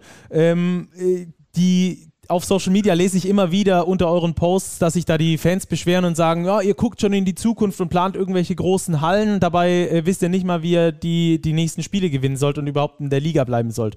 Ähm, finde ich äh, persönlich unfair, weil wenn man in fünf, wenn man die Liga hält und in fünf Jahren irgendwo steht und dann heißt es, warum habt ihr nie was geplant? Also man muss das immer abwägen von daher verstehe ich da eure Position ganz gut. Gibt es da irgendwie ein Update aktuell zur Halle? Äh, wo soll es da hingehen? Äh, ich glaube, der Ball liegt ja aktuell bei der Stadt, ne? Mit einer neuen Halle. Ja, also mit, bei der Halle, bei dem ganzen Thema bin ich jetzt auch nicht ganz so involviert. Ähm, aber es ist weiterhin, also wir, wir, wollen eine neue Halle und hoffen darauf, dass die auch so bald wie möglich kommt. Und es ist nun mal ein großes Thema. Das kannst du dann nicht, wie du es auch sagst, du kannst jetzt nicht irgendwie äh, ein paar Jahre spielen und dann soll plötzlich eine Halle da sein. Es ist einfach ein langer Planungsprozess und ähm, ja, wir, wir hoffen, also das ist jetzt auch überhaupt nicht so im Tagesgeschäft unser Fokus. Also ich weiß jetzt nicht, ihr fragt mich jetzt nach der Halle. Ich hab, weiß nicht, wie lange schon nicht mehr mit irgendwem während äh, unserer Geschäftszeiten oder während der Trainingszeiten über eine Halle gesprochen. Ja, das ist gar nicht für, für mich persönlich und für uns jetzt im, im Tagesgeschäft gar nicht so präsent, wie man vielleicht annehmen wird. Also wir sind schon voll auf den Basketball, auf unsere Spiele, auf unsere Trainingseinheiten, auf unseren Kader fokussiert. Äh, die Halle ist dann äh, ein Langzeitprojekt. Ne? Das ist dann, wo wir trotzdem hoffen, dass das so bald wie möglich irgendwie alles passiert und gestartet wird. Mhm. Bleiben wir lieber bei der kürzeren Zukunft. Der spielt jetzt als nächstes am zweiten Weihnachtsfeiertag, meine ich, gegen Rostock.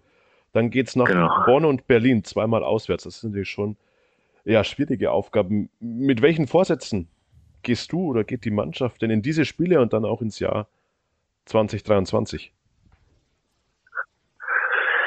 Boah, das ist eine schwierige Frage gerade für mich. Was, was für Vorsätze gehen wir da rein? Also mein Vorsatz ist natürlich so, möglich, so erfolgreich wie möglich zu sein. Ja, also wir können die Sache ganz realistisch angehen. Wir haben jetzt ein Heimspiel gegen Rostock.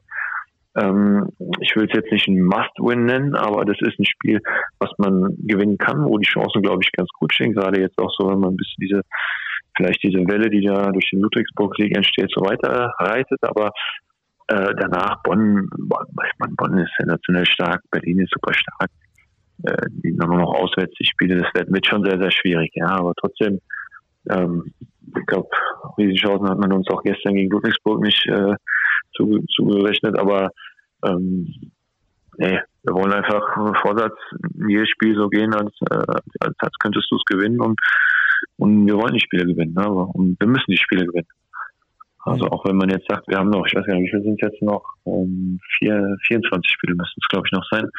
Es hört sich relativ viel an, aber wir müssen aber auch viele dieser Spiele gewinnen. Von daher ist es, äh, gehen wir die Sache Day by Day an, Step by Step, versuchen uns jetzt von Sieg zu Sieg zu arbeiten und äh, die Liga zu halten. Mhm. Werden wir da, äh, vielleicht letzte Frage und vielleicht was noch für die Fans, was sie noch nicht wissen, werden wir in diesen Spielen vielleicht schon einen neuen Spieler bei den Fraport Skyliners sehen? Also jetzt gegen Rostock noch nicht, aber es ist jetzt kein Geheimnis mehr, dass wir auf der Suche sind und wenn es passiert, passiert es, aber da kann ich dir jetzt nicht sagen, kann ich euch nicht sagen, ob das äh, morgen oder in zwei Wochen passiert. Okay. Schwierig. Ihr seid auf jeden Fall dran. Genau. Super. Dann wünschen wir viel Erfolg natürlich für die Verhandlungen ähm, und äh, viel Erfolg für den Rest von der Saison, auf das Frankfurt in der Liga bleibt. Wir drücken die Daumen. Super, ich danke euch und vielen Dank für eure Zeit. Jo, Danke, bald. Marco. Wir hören uns. vorab schon mal frohe Weihnachten. Genau. Danke, das wünsche ich euch auch. Danke, bis Alles dann. Gute. Also, Ciao. macht's gut. Ciao, ciao. So, das war also das Interview mit Marco Völler. Robert, was hattest du für einen Eindruck von ihm? Ja, schon einen relativ aufgeräumten Eindruck. Ich glaube, äh, der Ernst der Lage ist in Frankfurt allen Beteiligten bewusst. Es geht ja ums nackte Überleben. Also noch eine Wildcard wird es nicht geben, kann es nicht geben. Das heißt, es muss der Klassenerhalt her. Ähm, man, glaube ich, hat sich auch eingestanden bei der Kader-Zusammenstellung nicht immer das richtige Händchen gehabt zu haben. So glaube ich viel das Zitat auch. Ähm, wo ich ein bisschen erstaunt war, der Etat unter das Mittelfeld, ja. Dafür finde ich, holen andere Teams äh, vielleicht mit vergleichbarem Budget schon mehr raus, was das Team angeht, der Skyliners. Also das war jetzt eine sehr gute Leistung gegen Ludwigsburg. Vielleicht geht der Trend wieder dann in die richtige Richtung, wenn alle Verletzten wieder kommen und so weiter. Aber ich bin immer noch skeptisch, was die Qualität im Kader der Skyliners angeht. Es werden Nachverpflichtungen kommen, aber die müssen wirklich sitzen. Ja. Ähm, die Qualität, da, da tue ich mich auch äh, ein bisschen hart damit. Das zeigen auch Statistiken, wenn man da so ein bisschen reinguckt, äh, was die Wurfquote angeht. Äh, das sind ja keine schlechten Würfe, die sie sich rausspielen, sondern das ist wirklich ein Problem, dann äh, gerade auch diese Würfe in den entscheidenden Situationen zu machen. Es ist vor allem ähm, auch, wie ich finde, deswegen sind wir auch so ein bisschen auf dieser Point Guard Position rumgeritten, auch das Decision Making ähm, bei den Frankfurtern ist für mich schwierig in dieser Saison. Ist schwierig und ich bin auch immer noch der Meinung, dass Frankfurt auf der Point Guard Position durchaus Verbesserungspotenzial hat und zwar erhebliches. Ähm, Ich sehe kaum, kaum ein Team, das auf Point Guard schwächer besetzt ist als die Fraport Skyliners.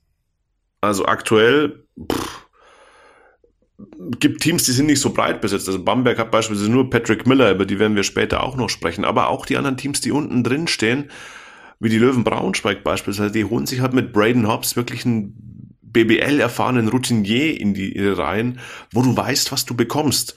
Und ich glaube, so ein Spielertyp, ein erfahrener, großer Point Guard, der die BBL kennt, der schon vieles gesehen hat, der würde diesem Team der Fraport Skylines wirklich gut zu Gesicht stehen. Ob du den jetzt natürlich bekommst während der Saison, das ist die andere Frage. Und Marco Völler hat es ja auch gesagt, generell die Point Guard Position zu besetzen und vor allem gut zu besetzen ist eine der schwierigsten Aufgaben für jedes Team in der Liga. Und ja, so richtig das goldene Händchen hatten die Skyliners diesen Sommer wieder nicht, nachdem es letzte Saison auch schon Probleme gab. Ja, ich bin echt gespannt, welchen Spieler oder welche Spieler, vielleicht werden sie auch mehr als nur einer, die Skyliners da an Land ziehen. So konkret nach einer Position sucht man ja offenbar nicht. Soll ja der beste Spieler werden, der verfügbar ist. Ja, und ähm, ich glaube, die, die Skyliners haben ein Problem. Also, sie haben ein Problem auf Big. Das können wir auf jeden Fall schon mal festhalten. Sie sind eine Mannschaft, die nicht zu den Top-Rebounder-Mannschaften gehört. Und sie sind vor allem eine Mannschaft, die unglaublich viele Verletzte auf den Bigman-Positionen hat. Jetzt war ich im Training nicht mit dabei. Ich weiß nicht, wie der neue Coach ähm, dort arbeiten lässt. Ich habe ihn im letzten Jahr gesehen, als er noch Coach bei ZZ Leiden war. Und da hat er unter anderem mit Einaras Tubutis und äh, Asbjörn Midgard von den Hakro Merlins Kreisheim ähm, einen super guten Frontcourt gehabt, ähm, der auch vielseitig unterwegs war, der im Post unterwegs war, der gut gecuttet ist, der die Bälle gut verteilt hat. Jetzt bei den, bei den Frankfurtern, wenn wir da mal in den Kader schauen, Martinez Geben, der jetzt weg ist, hat sechs Spiele gemacht. Dann äh, der nächste Big Man, den sie am Start haben, ist Matt Harms. War zu Beginn der Saison lange verletzt, weil er mit der niederländischen Nationalmannschaft bei der Eurobasket war, auch nicht ganz fit zurückgekommen ist oder verletzt zurückgekommen ist, hat auch erst sechs Spiele gemacht. Tubutis erst mit sechs Spielen. Lorenz Brennecke mit fünf Spielen bisher. Es sind Stand jetzt haben die, Hamburg, äh, haben die Frankfurter zehn Spiele gemacht, also nur das zur Einordnung. Also keiner von ihren Big Men hat nur annähernd das, eigentlich haben, hat, hat keiner von den Big Men arg viel mehr als die Hälfte der Spiele gespielt. Und ich glaube, das ist ein riesengroßes Problem. Zum einen, dass du diese verletzten Thematik hast, dadurch ähm, die ersten Spiele, die sie als ganze Mannschaft zusammengespielt haben, waren nicht so schlecht. Auch, äh, auch offensiv hat da, hat da einiges zusammen funktioniert. Und jetzt hast du halt aktuell nur Matt Harms. Dass Ludwigsburg das nicht ausgenutzt hat, das, das konnte ich eigentlich fast nicht glauben äh, in diesem Spiel. Allgemein fehlt es den Frankfurtern auf jeden Fall auf Big an gesunden Leuten. Die kommen jetzt nach und nach wieder, aber alles in allem ist das auf jeden Fall, glaube ich, eine riesengroße Baustelle, an der weiter gebastelt werden muss. Ähm, ansonsten, Point Guard bin ich auch bei dir. Da muss, da muss auf jeden Fall was passieren. Wie gesagt, Decision Making, weil äh, die anderen Faktoren stimmen im Team. Oder Shooting hast du jetzt mittlerweile, zumindest mit Luis, der jetzt vielleicht sein, sein Breakout-Game gegen die Ludwigsburger hatte. Ähm, hast du einen, der von draußen mal draufschießen kann? Auch Beliauskas ist einer, der treffen kann, der auch äh, eine sehr gute Dreierquote hat. Bei einem Volumen von fast sieben äh, Dreiern schießt er 42 Prozent. Also das ist hochqualitativ, was der bietet. Aber er wird halt nicht oder falsch eingebunden.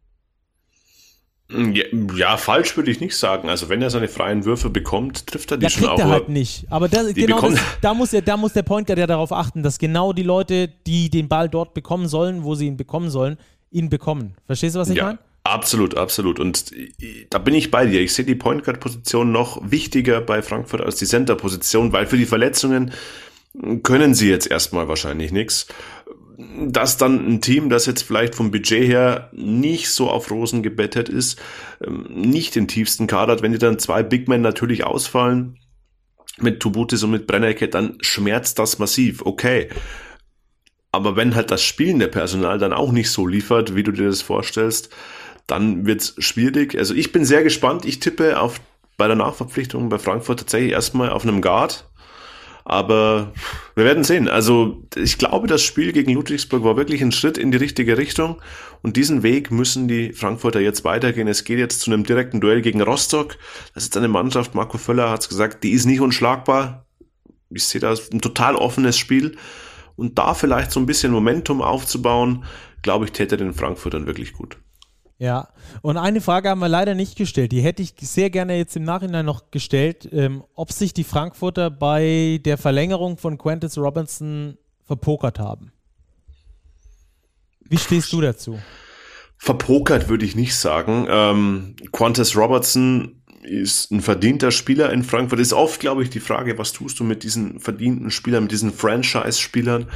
Ähm, ich sehe ihn immer noch im Kader der Frankfurter auch ähm, mit einer wirklich berechtigten Rolle, aber diese Rolle, wie er sie jetzt eben ausfüllen muss, also mit teilweise extrem vielen Minuten, dann teilweise auf Positionen, wo er einfach nicht für gebaut ist, aus biologischer Hinsicht schon alleine, das ist halt dann schwerwiegend. Aber ich glaube, Qantas Robertson kann für die Frankfurter wirklich noch zu einem wichtigen Faktor auch in dieser Saison werden, wenn es dann wirklich um alles geht. Ja, also ich bin da ein bisschen anderer Meinung. Ich, ich glaube, dass sich die Frankfurter damit äh, verpokert haben. Ähm, weil, äh, einfach aus dem Grund, weil sie ihn, glaube ich, ähm, zu einem Zeitpunkt verlängert haben, wo sie noch das von ihm bekommen haben, äh, was, er, was er früher mal geliefert hat. Und ja, er muss auf verschiedenen Positionen aushelfen, mal sogar mal auf der 5 spielen, was du gerade auch angesprochen hast. Ähm, hast du aber früher auch schon gehabt bei Tess Robertson. Und er hat das gut erfüllt mit seiner Athletik, mit seinem Kampfgeist, mit, seinem, mit, seiner, mit seiner Schnelligkeit im Kopf. Äh, ich glaube, das war immer ein großer, großer Faktor bei ihm, dass er einen Moment schneller war als viele andere Spieler, gut in der, in der Antizipation von, von Situationen. Und ich finde, das merkst du jetzt im Alter, dass das so ein bisschen weniger wird. Und dass du vielleicht nach den Hochzeiten, die, die er da in Frankfurt erlebt hat, jetzt diese knüppelharten ähm, Abstiegsfights, dass er dafür vielleicht nicht mehr die Rolle spielen kann, für die er da auch bezahlt wird. Und ich glaube, dass das ein Thema sein könnte, ähm, was die, was, wo sich die Frankfurter so ein bisschen verpokert haben im Aufbau ihres Kaders, weil da wäre vielleicht für das Budget, ich weiß nicht, was er verdient, um Gottes Willen, ähm, aber ich glaube, für dieses Budget hättest du auch vielleicht einen jungen Hüpfer bekommen können, der vielleicht ein bisschen mehr Athletik reinbringt, ein bisschen mehr Shooting reinbringt oder vielleicht einen ausgewiefteren Point Guard, als wir ihn da aktuell in Fraser sehen. Also, ähm, ja, müssen wir, müssen wir mal gucken, wo diese Saison noch hingeht mit, mit, mit Tess Robertson. Aber ähm, ich kann mir vorstellen, dass das vielleicht so ein Ding war, wo sich die Frankfurter jetzt auch fragen, Mensch, ob das die richtige Entscheidung war. Ich hätte es gerne gefragt, ich reg mich jetzt gerade ein bisschen auf, dass ich nicht noch hinterhergeschoben habe. Die Frage ist mir erst jetzt gekommen, aber so ist es manchmal im Leben. Ähm, ja, Frankfurt äh, nach wie vor Tabellenletzter, aber näher dran an den Nicht-Abstiegsplätzen auf jeden Fall. Absolut. Stacki, lass uns reingehen. Ja, Two-Minute Drill. unbedingt. Wir haben noch sechs Spiele vor Uiuiui. uns. Die, die Folge ist schon wieder richtig lang. Ähm, ja, eine wa- wahrlich lange Bescherung für uns. Wie ging denn dieser Spieltag los? Chemnitz gegen Bayreuth. Oh, Chemnitz-Bayreuth. Habe ich mir am Freitagabend reingezogen. Schön auf dem Sofa. Ähm, hat bis zu Mitte, zweites Viertel richtig Spaß gemacht. Ab dann hatte ich schon so grob das Gefühl, hm, das wird nichts mehr. Und ich glaube, vielen anderen ist das auch so gegangen. Zur Halbzeit stand es nämlich schon 50, 38 für die Niners Chemnitz. Bei Bayreuth es war davor propagiert worden von den Coaches und von den äh, Führungsspielern, dass äh, Ball-Movement wichtig ist und äh, solange sie den Ball bewegen, dass sie dann eine echte Chance hätten zu gewinnen. Das haben sie wirklich versucht, darauf ähm, Wert zu legen. Das muss man schon sagen. Das war wirklich, der Versuch war da, aber es ist halt am Schluss kein Erfolg dabei rausgekommen. Sie wurden in allen Belangen von den Chemnitzern übertrumpft, äh, beim Thema Energie, beim Thema äh, Treffer, äh, also alleine äh, in der Effizienz im Abschluss. Ähm, bei den Assists, die Chemnitz haben richtig gut zusammengespielt. Es hat einfach richtig Spaß gemacht, denen zuzugucken. Anas Welitzka am Schluss mit 21 Punkten, äh, Suschinskas mit 15, Kevin Jebo mit 10, mit ein paar Highlights drin. Also das war eigentlich eine richtig gute Leistung von den, von den Chemnitzern. Das hat richtig Spaß gemacht, denen zuzuschauen. Und bei Bayreuth fehlt es aus meiner Sicht an der Qualität, an der Qualität. In ganz, ganz vielen Dingen. Das müssten wir jetzt viel zu lange ausführen. Deswegen habe ich gerade so gezögert, ob ich da jetzt einsteigen soll. Es ist der Two-Minute-Drill. Bayreuth die schlechtere Mannschaft, die klar schlechtere Mannschaft, deswegen auch verdient verloren gegen die Nin- Niners Chemnitz. Auch wenn es knapper war am Schluss, wie es aussah. Ähm, alles in allem auf jeden Fall äh, der verdiente Sieg für die Niners Chemnitz.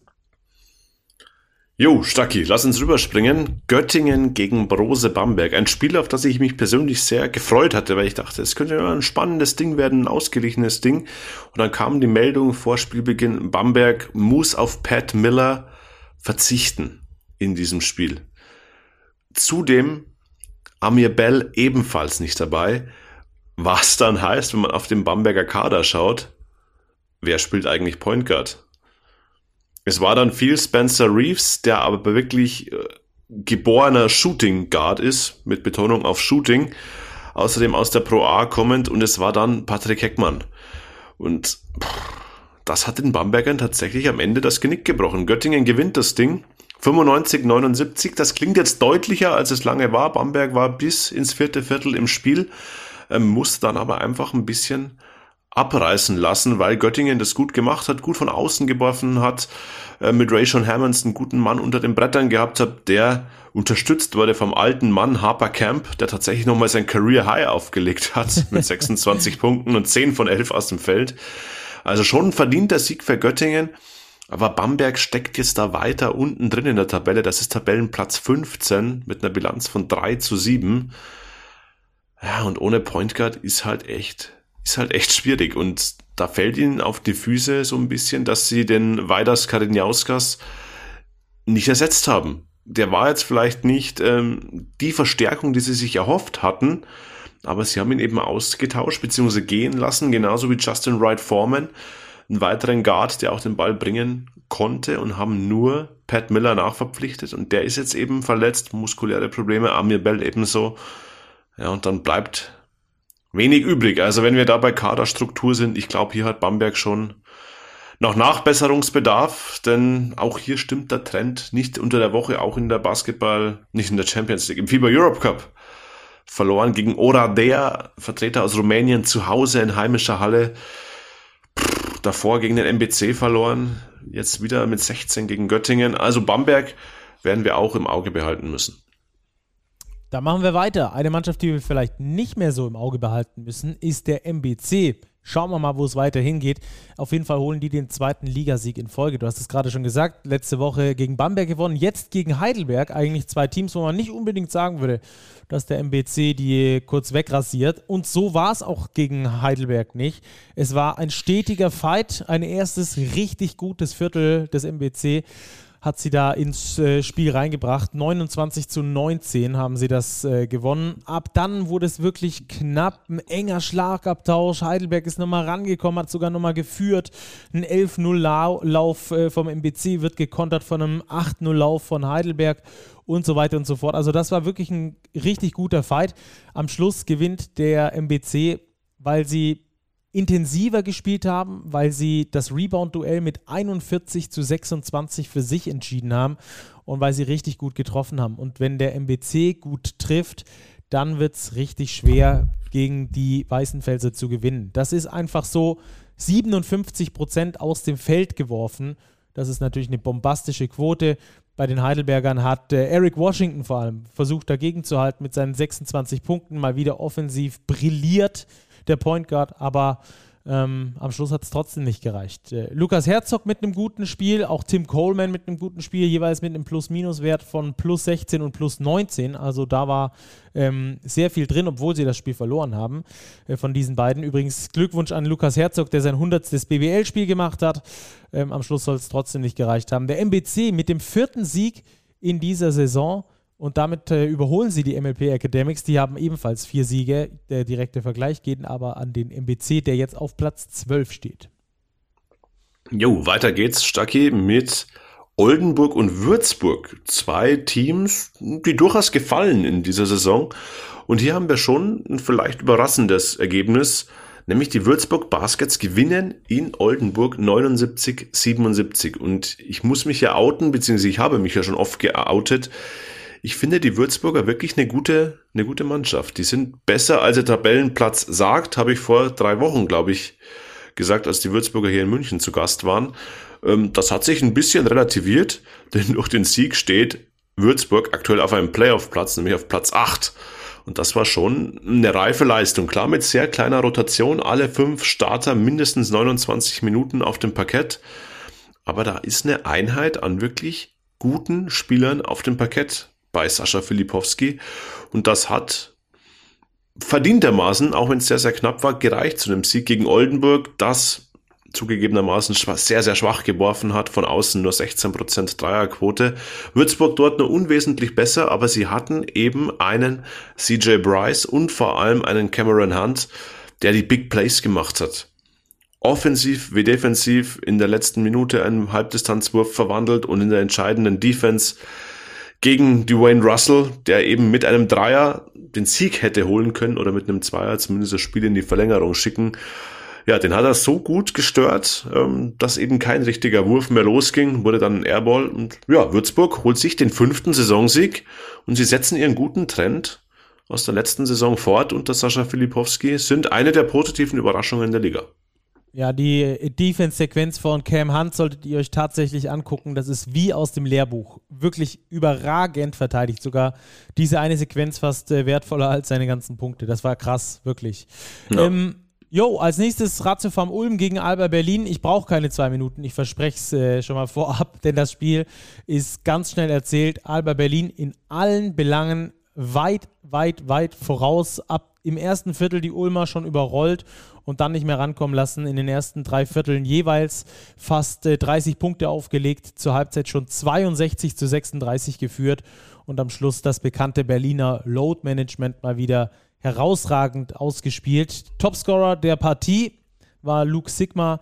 Ähm, alles andere äh, Alba wirklich in allen Belangen weit, weit, weit überlegen. 43 zu 26 Rebounds beispielsweise. Am Schluss machen sie 110 Punkte in fremder Halle.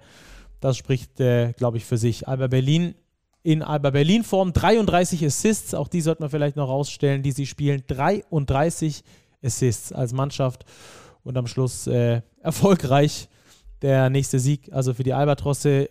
Ratio vom Ulm mit vier Siegen, jetzt äh, Sieg äh, gleich mit dem Tabellen 13. den MLP Academics Heidelberg. Also die müssen erstmal ein bisschen nach unten und nach oben gucken jetzt. Absolut, ja. Und jetzt kommen wir nochmal ein Stück weit näher an den Tabellenkeller, beziehungsweise an die Tabellenspitze mit dem letzten Spiel des Spieltags. Der FC Bayern München gewinnt gegen die Basketball-Löwen Braunschweig ja, doch ungefährdet mit 97 zu 78 nach einem Euroleague-Doppelspieltag. Die Bayern hatten zwei Heimspiele, Albe hatte ja zwei Auswärtsspiele, jetzt gegen Ulm sogar das dritte hinterher. Also umso höher diese Leistung einzuschätzen. Aber auch die Bayern geben sich keine Blöße. Ähm, verlieren Isaac Bonga mit einer Verletzung ganz früh im Spiel. Ähm, dort man sehen, wie schwerwiegend es ist. Ähm, bei dem harten Spielplan und den Verletzungen von Lucic und Rubit, glaube ich, wäre die Verletzung eines dritten Starters ja wirklich ungelegen gekommen. Ansonsten, bester Mann bei den Bayern, Ognin Jaramas mit 23 Punkten, aber ansonsten auch hier viel Load Management, breit verteilte Minuten.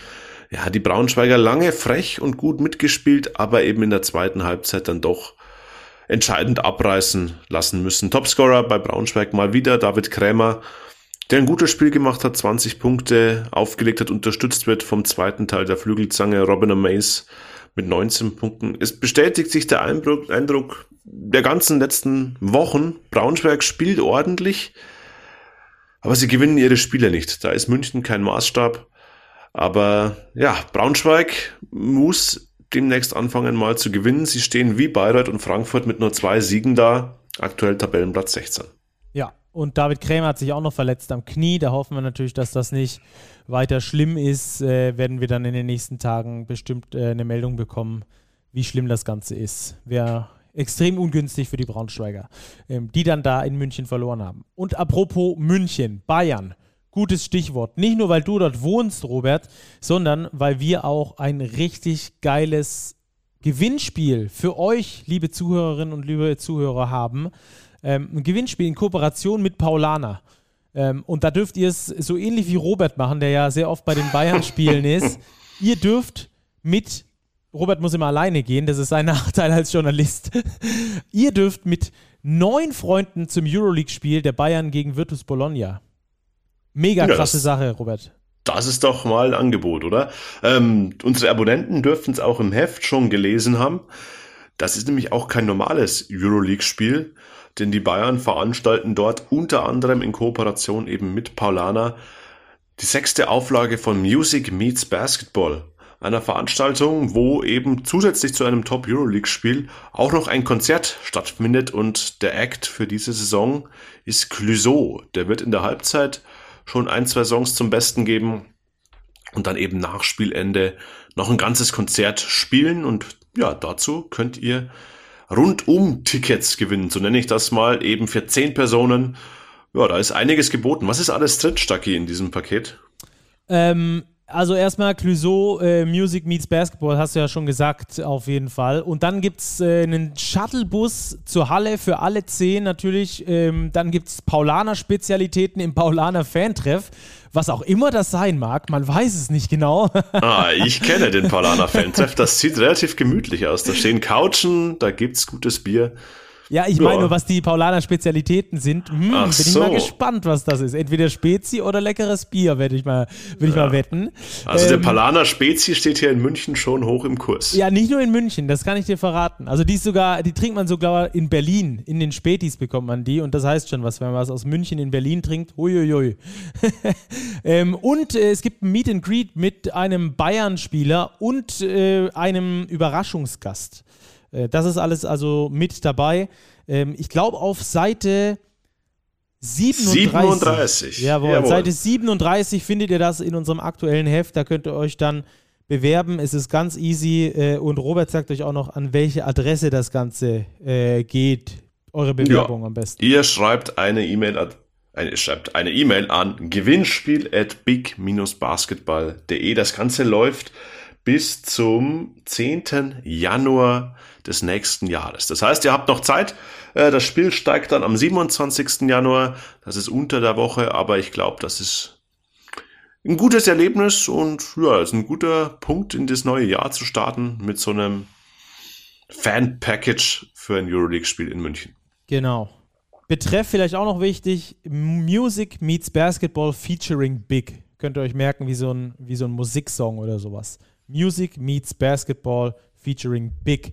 Das also das aktuelle Gewinnspiel. Macht da gerne mit. Zehn Leute, die da, äh, also ihr gewinnt Tickets für zehn Leute und könnt dann mit denen zusammen zum äh, Spiel. Das ist eine runde Sache. Und um diesen Spieltag rund zu machen, Robert, sprechen wir jetzt auch noch über die Starting Five des Spieltags. Wen hast du auf der Kette? Ich bin sehr gespannt. Ich habe schon ein paar Ahnungen, muss ich dir ehrlich sagen.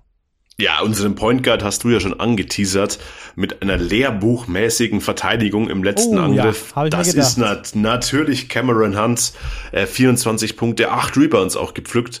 Ja, und einfach die Big Plays gemacht für Würzburg zum Sieg in Oldenburg. Der muss natürlich rein, genauso wie Marcus Lewis von den Fraport Skyliners. Ja, 26 Punkte, 5 Rebounds, 3 Assists, ein Plus-Minus von plus 18 auch aufgelegt. Er war der Mann, er konnte, glaube ich, gar nicht daneben werfen. Ich glaube, ein Fehlwurf war es im ganzen Spiel. Sonst jeder Wurf ein Treffer. Wow. So darf es weitergehen aus Frankfurter Sicht. Auf der 3 nominiere ich Nigel Pearson von den Rostock Seawolves. Big Plays ist ein gutes Stichwort. Er war auch der Mann für die Big Plays in Rostock. Hat zwar nur 15 Punkte aufgelegt, in Anführungszeichen, aber eben auch da zwei Dreier reingeworfen, die wirklich den Weg geebnet haben zum wichtigen Heimsieg. Auf der 4 gehe ich mit Tim Schneider, Stacki. Double-Double aufgelegt, 17 und 10, hatte auch während der Woche in Monaco schon, glaube ich, ein Career High in der Euroleague. Also der ist in bestechender Form, darf auf jeden Fall rein in die Starting Five des zehnten Spieltags, genauso wie der alte Mann Routinier Harper Camp, Career High, ich habe es vorher erwähnt, 26 Punkte, 10 von 11 aus dem Feld. Ja, kann man mal so machen. Daher die Starting Five des zehnten Spieltags Cameron Hunt, Marcus Lewis, Nigel Pearson, Tim Schneider und Harper Camp. Sehr gut. Dann haben wir den also auch rund gemacht, kurz vor Weihnachten. Und dann wollen wir jetzt noch in die Tissot Overtime rübergehen. Robert, wo wir ein Thema besprechen sollten, nämlich äh, die Damenbasketball-Bundesliga. Ähm, die zeigt ihre Spiele auf der äh, Plattform Sport Total. Ähm, das sind so automatisierte Kameras, die da bei den Spielen meistens äh, sind und dann äh, dort die Spiele zeigen. Bisher konnte man immer die Spiele for free schauen. Ab jetzt, und das wurde am 15. Dezember die Pressemitteilung rausgegeben, dass ab jetzt, und zwar ab dem kommenden Spieltag, ein Bezahlmodell für die Übertragung der anstehenden Hauptrunde der Toyota ersten DBBL eingeführt wird. Und zwar für Online-Zuschauer werden diese Spiele, ich lese mal aus der, ich zitiere aus der aus der Pressemitteilung. Für Online-Zuschauer werden diese Spiele zukünftig zum Preis von 1,99 Euro pro Stream abrufbar sein. Hintergrund dieser Entscheidung von Sport Total sind die bisherigen Rahmenbedingungen der Medialisierung der Toyota Damenbasketball Bundesliga und das Ziel, die Livestream-Angebote auch zukünftig ermöglichen zu können. Vorangegangen waren intensive Gespräche mit Sport Total zu alternativen Möglichkeiten und speziellen Angeboten. Die Beratungen sollen trotz der Implementierung eines Bezahlsystems auch zukünftig fortgesetzt werden. Bumm. Ähm, ja, ja, Also, also das ist erstmal ein, ein starkes Stück, würde ich sagen. Also bisher For-Free-Angebot wird jetzt einfach mal pro Spiel 1,99 verlangt. Ja, finde ich ähm, ein fragwürdiges Modell tatsächlich. Ähm, ohne mich jetzt groß mit den Abrufzahlen der DBBL beschäftigt zu haben. Ähm, keine Flatrate, kein Monatsabo, kein Team-Abo, dass ich eben nur mein Team sehen kann. Nur Pay-Per-View quasi. zwei Euro pro Spiel. Puh, sagen wir mal so, ich bin skeptisch, ob das der ohnehin schon geringen Aufmerksamkeit der DBBL im Bewegtbild zuträglich sein wird. Ja, das ist diplomatisch von dir ausgedrückt. Äh, wenn wir es mal so einfach ver, ver, verbildlichen wollen uns, wenn wir jetzt, ich weiß nicht, wie viele Spiele guckst du pro Wochenende? Vier, fünf BWL-Spiele, je nachdem, wie es von der Zeit her reicht, würde ich schätzen, oder? Minimum. Ja, ja, schon. Überleg mal, das wären acht bis zehn Euro für dich. Ähm, pro Wochenende. Pro Wochenende, ja. Mal vier. Genau. Äh, hm. Und äh, du zappst dann auch nicht mal rein irgendwie und guckst, wie es gerade bei, ähm, weiß ich jetzt nicht, äh, Braunschweig, äh, Bayern gegen Braunschweig steht oder noch besseres Beispiel, Ulm gegen Alba steht, äh, weil wenn du reingezappt hast und es steht irgendwie schon plus 30 oder nach zwei Vierteln ist das Ding entschieden, auch schwierig. Also das ist ja. auf jeden Fall die Zuschauerseite, ähm, die, das, die das sehr schwierig macht. Auf der anderen Seite hast du natürlich äh, ein Unternehmen wie Sport Total, das sich ähm, die, die Rechte gesichert hat an der äh, Toyota ersten DBBL, die dadurch natürlich ähm, auch dafür gesorgt hat, dass die DBBL das erste Mal flächendeckend überhaupt übertragen wird, ähm, was ja ihnen hoch anzurechnen ist, was, was sehr gut ist, was es davor noch nicht gab. Ähm, die die Rechte bis 2028, 2029 haben, ähm, also wirklich Ewigkeiten, das sind noch sieben Jahre, dass die Rechte bei denen liegen. Und auf der dritten Seite hast du eine Liga, die natürlich Gott froh ist, dass irgendjemand dieses Ding mediatisiert und dass es plötzlich flächendeckend äh, Spiele übertragen werden, die dann auch vermarktbar sind. Nur hat es, glaube ich, auch die Liga, wenn ich jetzt auf die Homepage gucke und wenn ich auf die offiziellen ähm, Social-Media-Kanäle gucke, einfach verpasst, auch ein entsprechend hochqualitatives Angebot zu schaffen, um auf der anderen Seite dafür zu sorgen, dass man genau dieses Angebot dann auch vermarkten kann, auch über Bewegtbild vermarkten kann. Und wir sind ja schon komplette Basketball-Nerds und mich interessiert die DBBL auch. Ähm, auch, ich habe schon mit einigen Spielerinnen gesprochen in dieser Saison, wie es läuft und was gerade los ist und so weiter und so fort. Vielleicht nicht so intensiv wie die BBL, keine Frage, aber es ist nicht so, dass es mir am Hintern vorbeigeht. Aber so ist es halt extrem schwierig. Da muss man sich über irgendwelche Apps noch die Statistiken suchen. Die gibt es nicht mehr auf der Homepage. Die Homepage ist sehr vage. Diese Pressemitteilung findet man auf äh, 17-maliges intensivstes Suchen erst, äh, dass überhaupt jetzt die Spiele 1,99 kosten. Also das finde ich ein ganz, ganz, ganz, ganz schwieriges Zusammenspiel aus verschiedenen Interessen, die scheinbar alle nicht aufgehen weder die DBBL, weder die erste DBBL kann sich dadurch gut vermarkten, weil ja dann die Vermarktungsplätze auch nicht mehr for free zu sehen sind, sondern nur noch für die, die bezahlen. Auf der anderen Seite hat sich Sport Total scheinbar ziemlich verhoben, ansonsten würden die nicht dieses Bezahlmodell jetzt angehen. Und auf der anderen Seite sind natürlich die Zuschauer, für die es komplett kacke ist, wenn ich das mal so auf gut Deutsch sagen darf, ähm, weil man jetzt äh, auch nicht mehr in irgendwelche Spiele reinzeppt, sondern nur noch ganz gezielt Spiele guckt. Ähm, und dafür auch noch 1,99 bezahlen muss. Also das ist eine Lose-Lose-Lose-Situation, die es da aktuell gibt. Das ist großes, eine große Katastrophe für alle Seiten. Ähm, und, und ich bin dafür, dass äh, die da schleunigst rauskommen. Da muss vielleicht dann auch Unterstützung vom DBB oder sonst irgendwo kommen. Ich habe das schon bei vielen kleineren Ligen im Fußball auch schon mitbekommen mache ja relativ viel Fußball und bis du dich da mal zu den großen Sendern hochgearbeitet hast, hast du natürlich auch die verschiedensten kleinen Ligen schon mit betreut und auch da ist es so, dass da immer sehr viel Anschubfinanzierung von den Verbänden kommen muss. Die haben ein Interesse daran, die müssen ein Interesse daran haben, die Ligen zu unterstützen, dass die Ligen dann wachsen können. Ich glaube, dass es bei der DBBL einfach auch an Man- oder Woman-Power fehlt.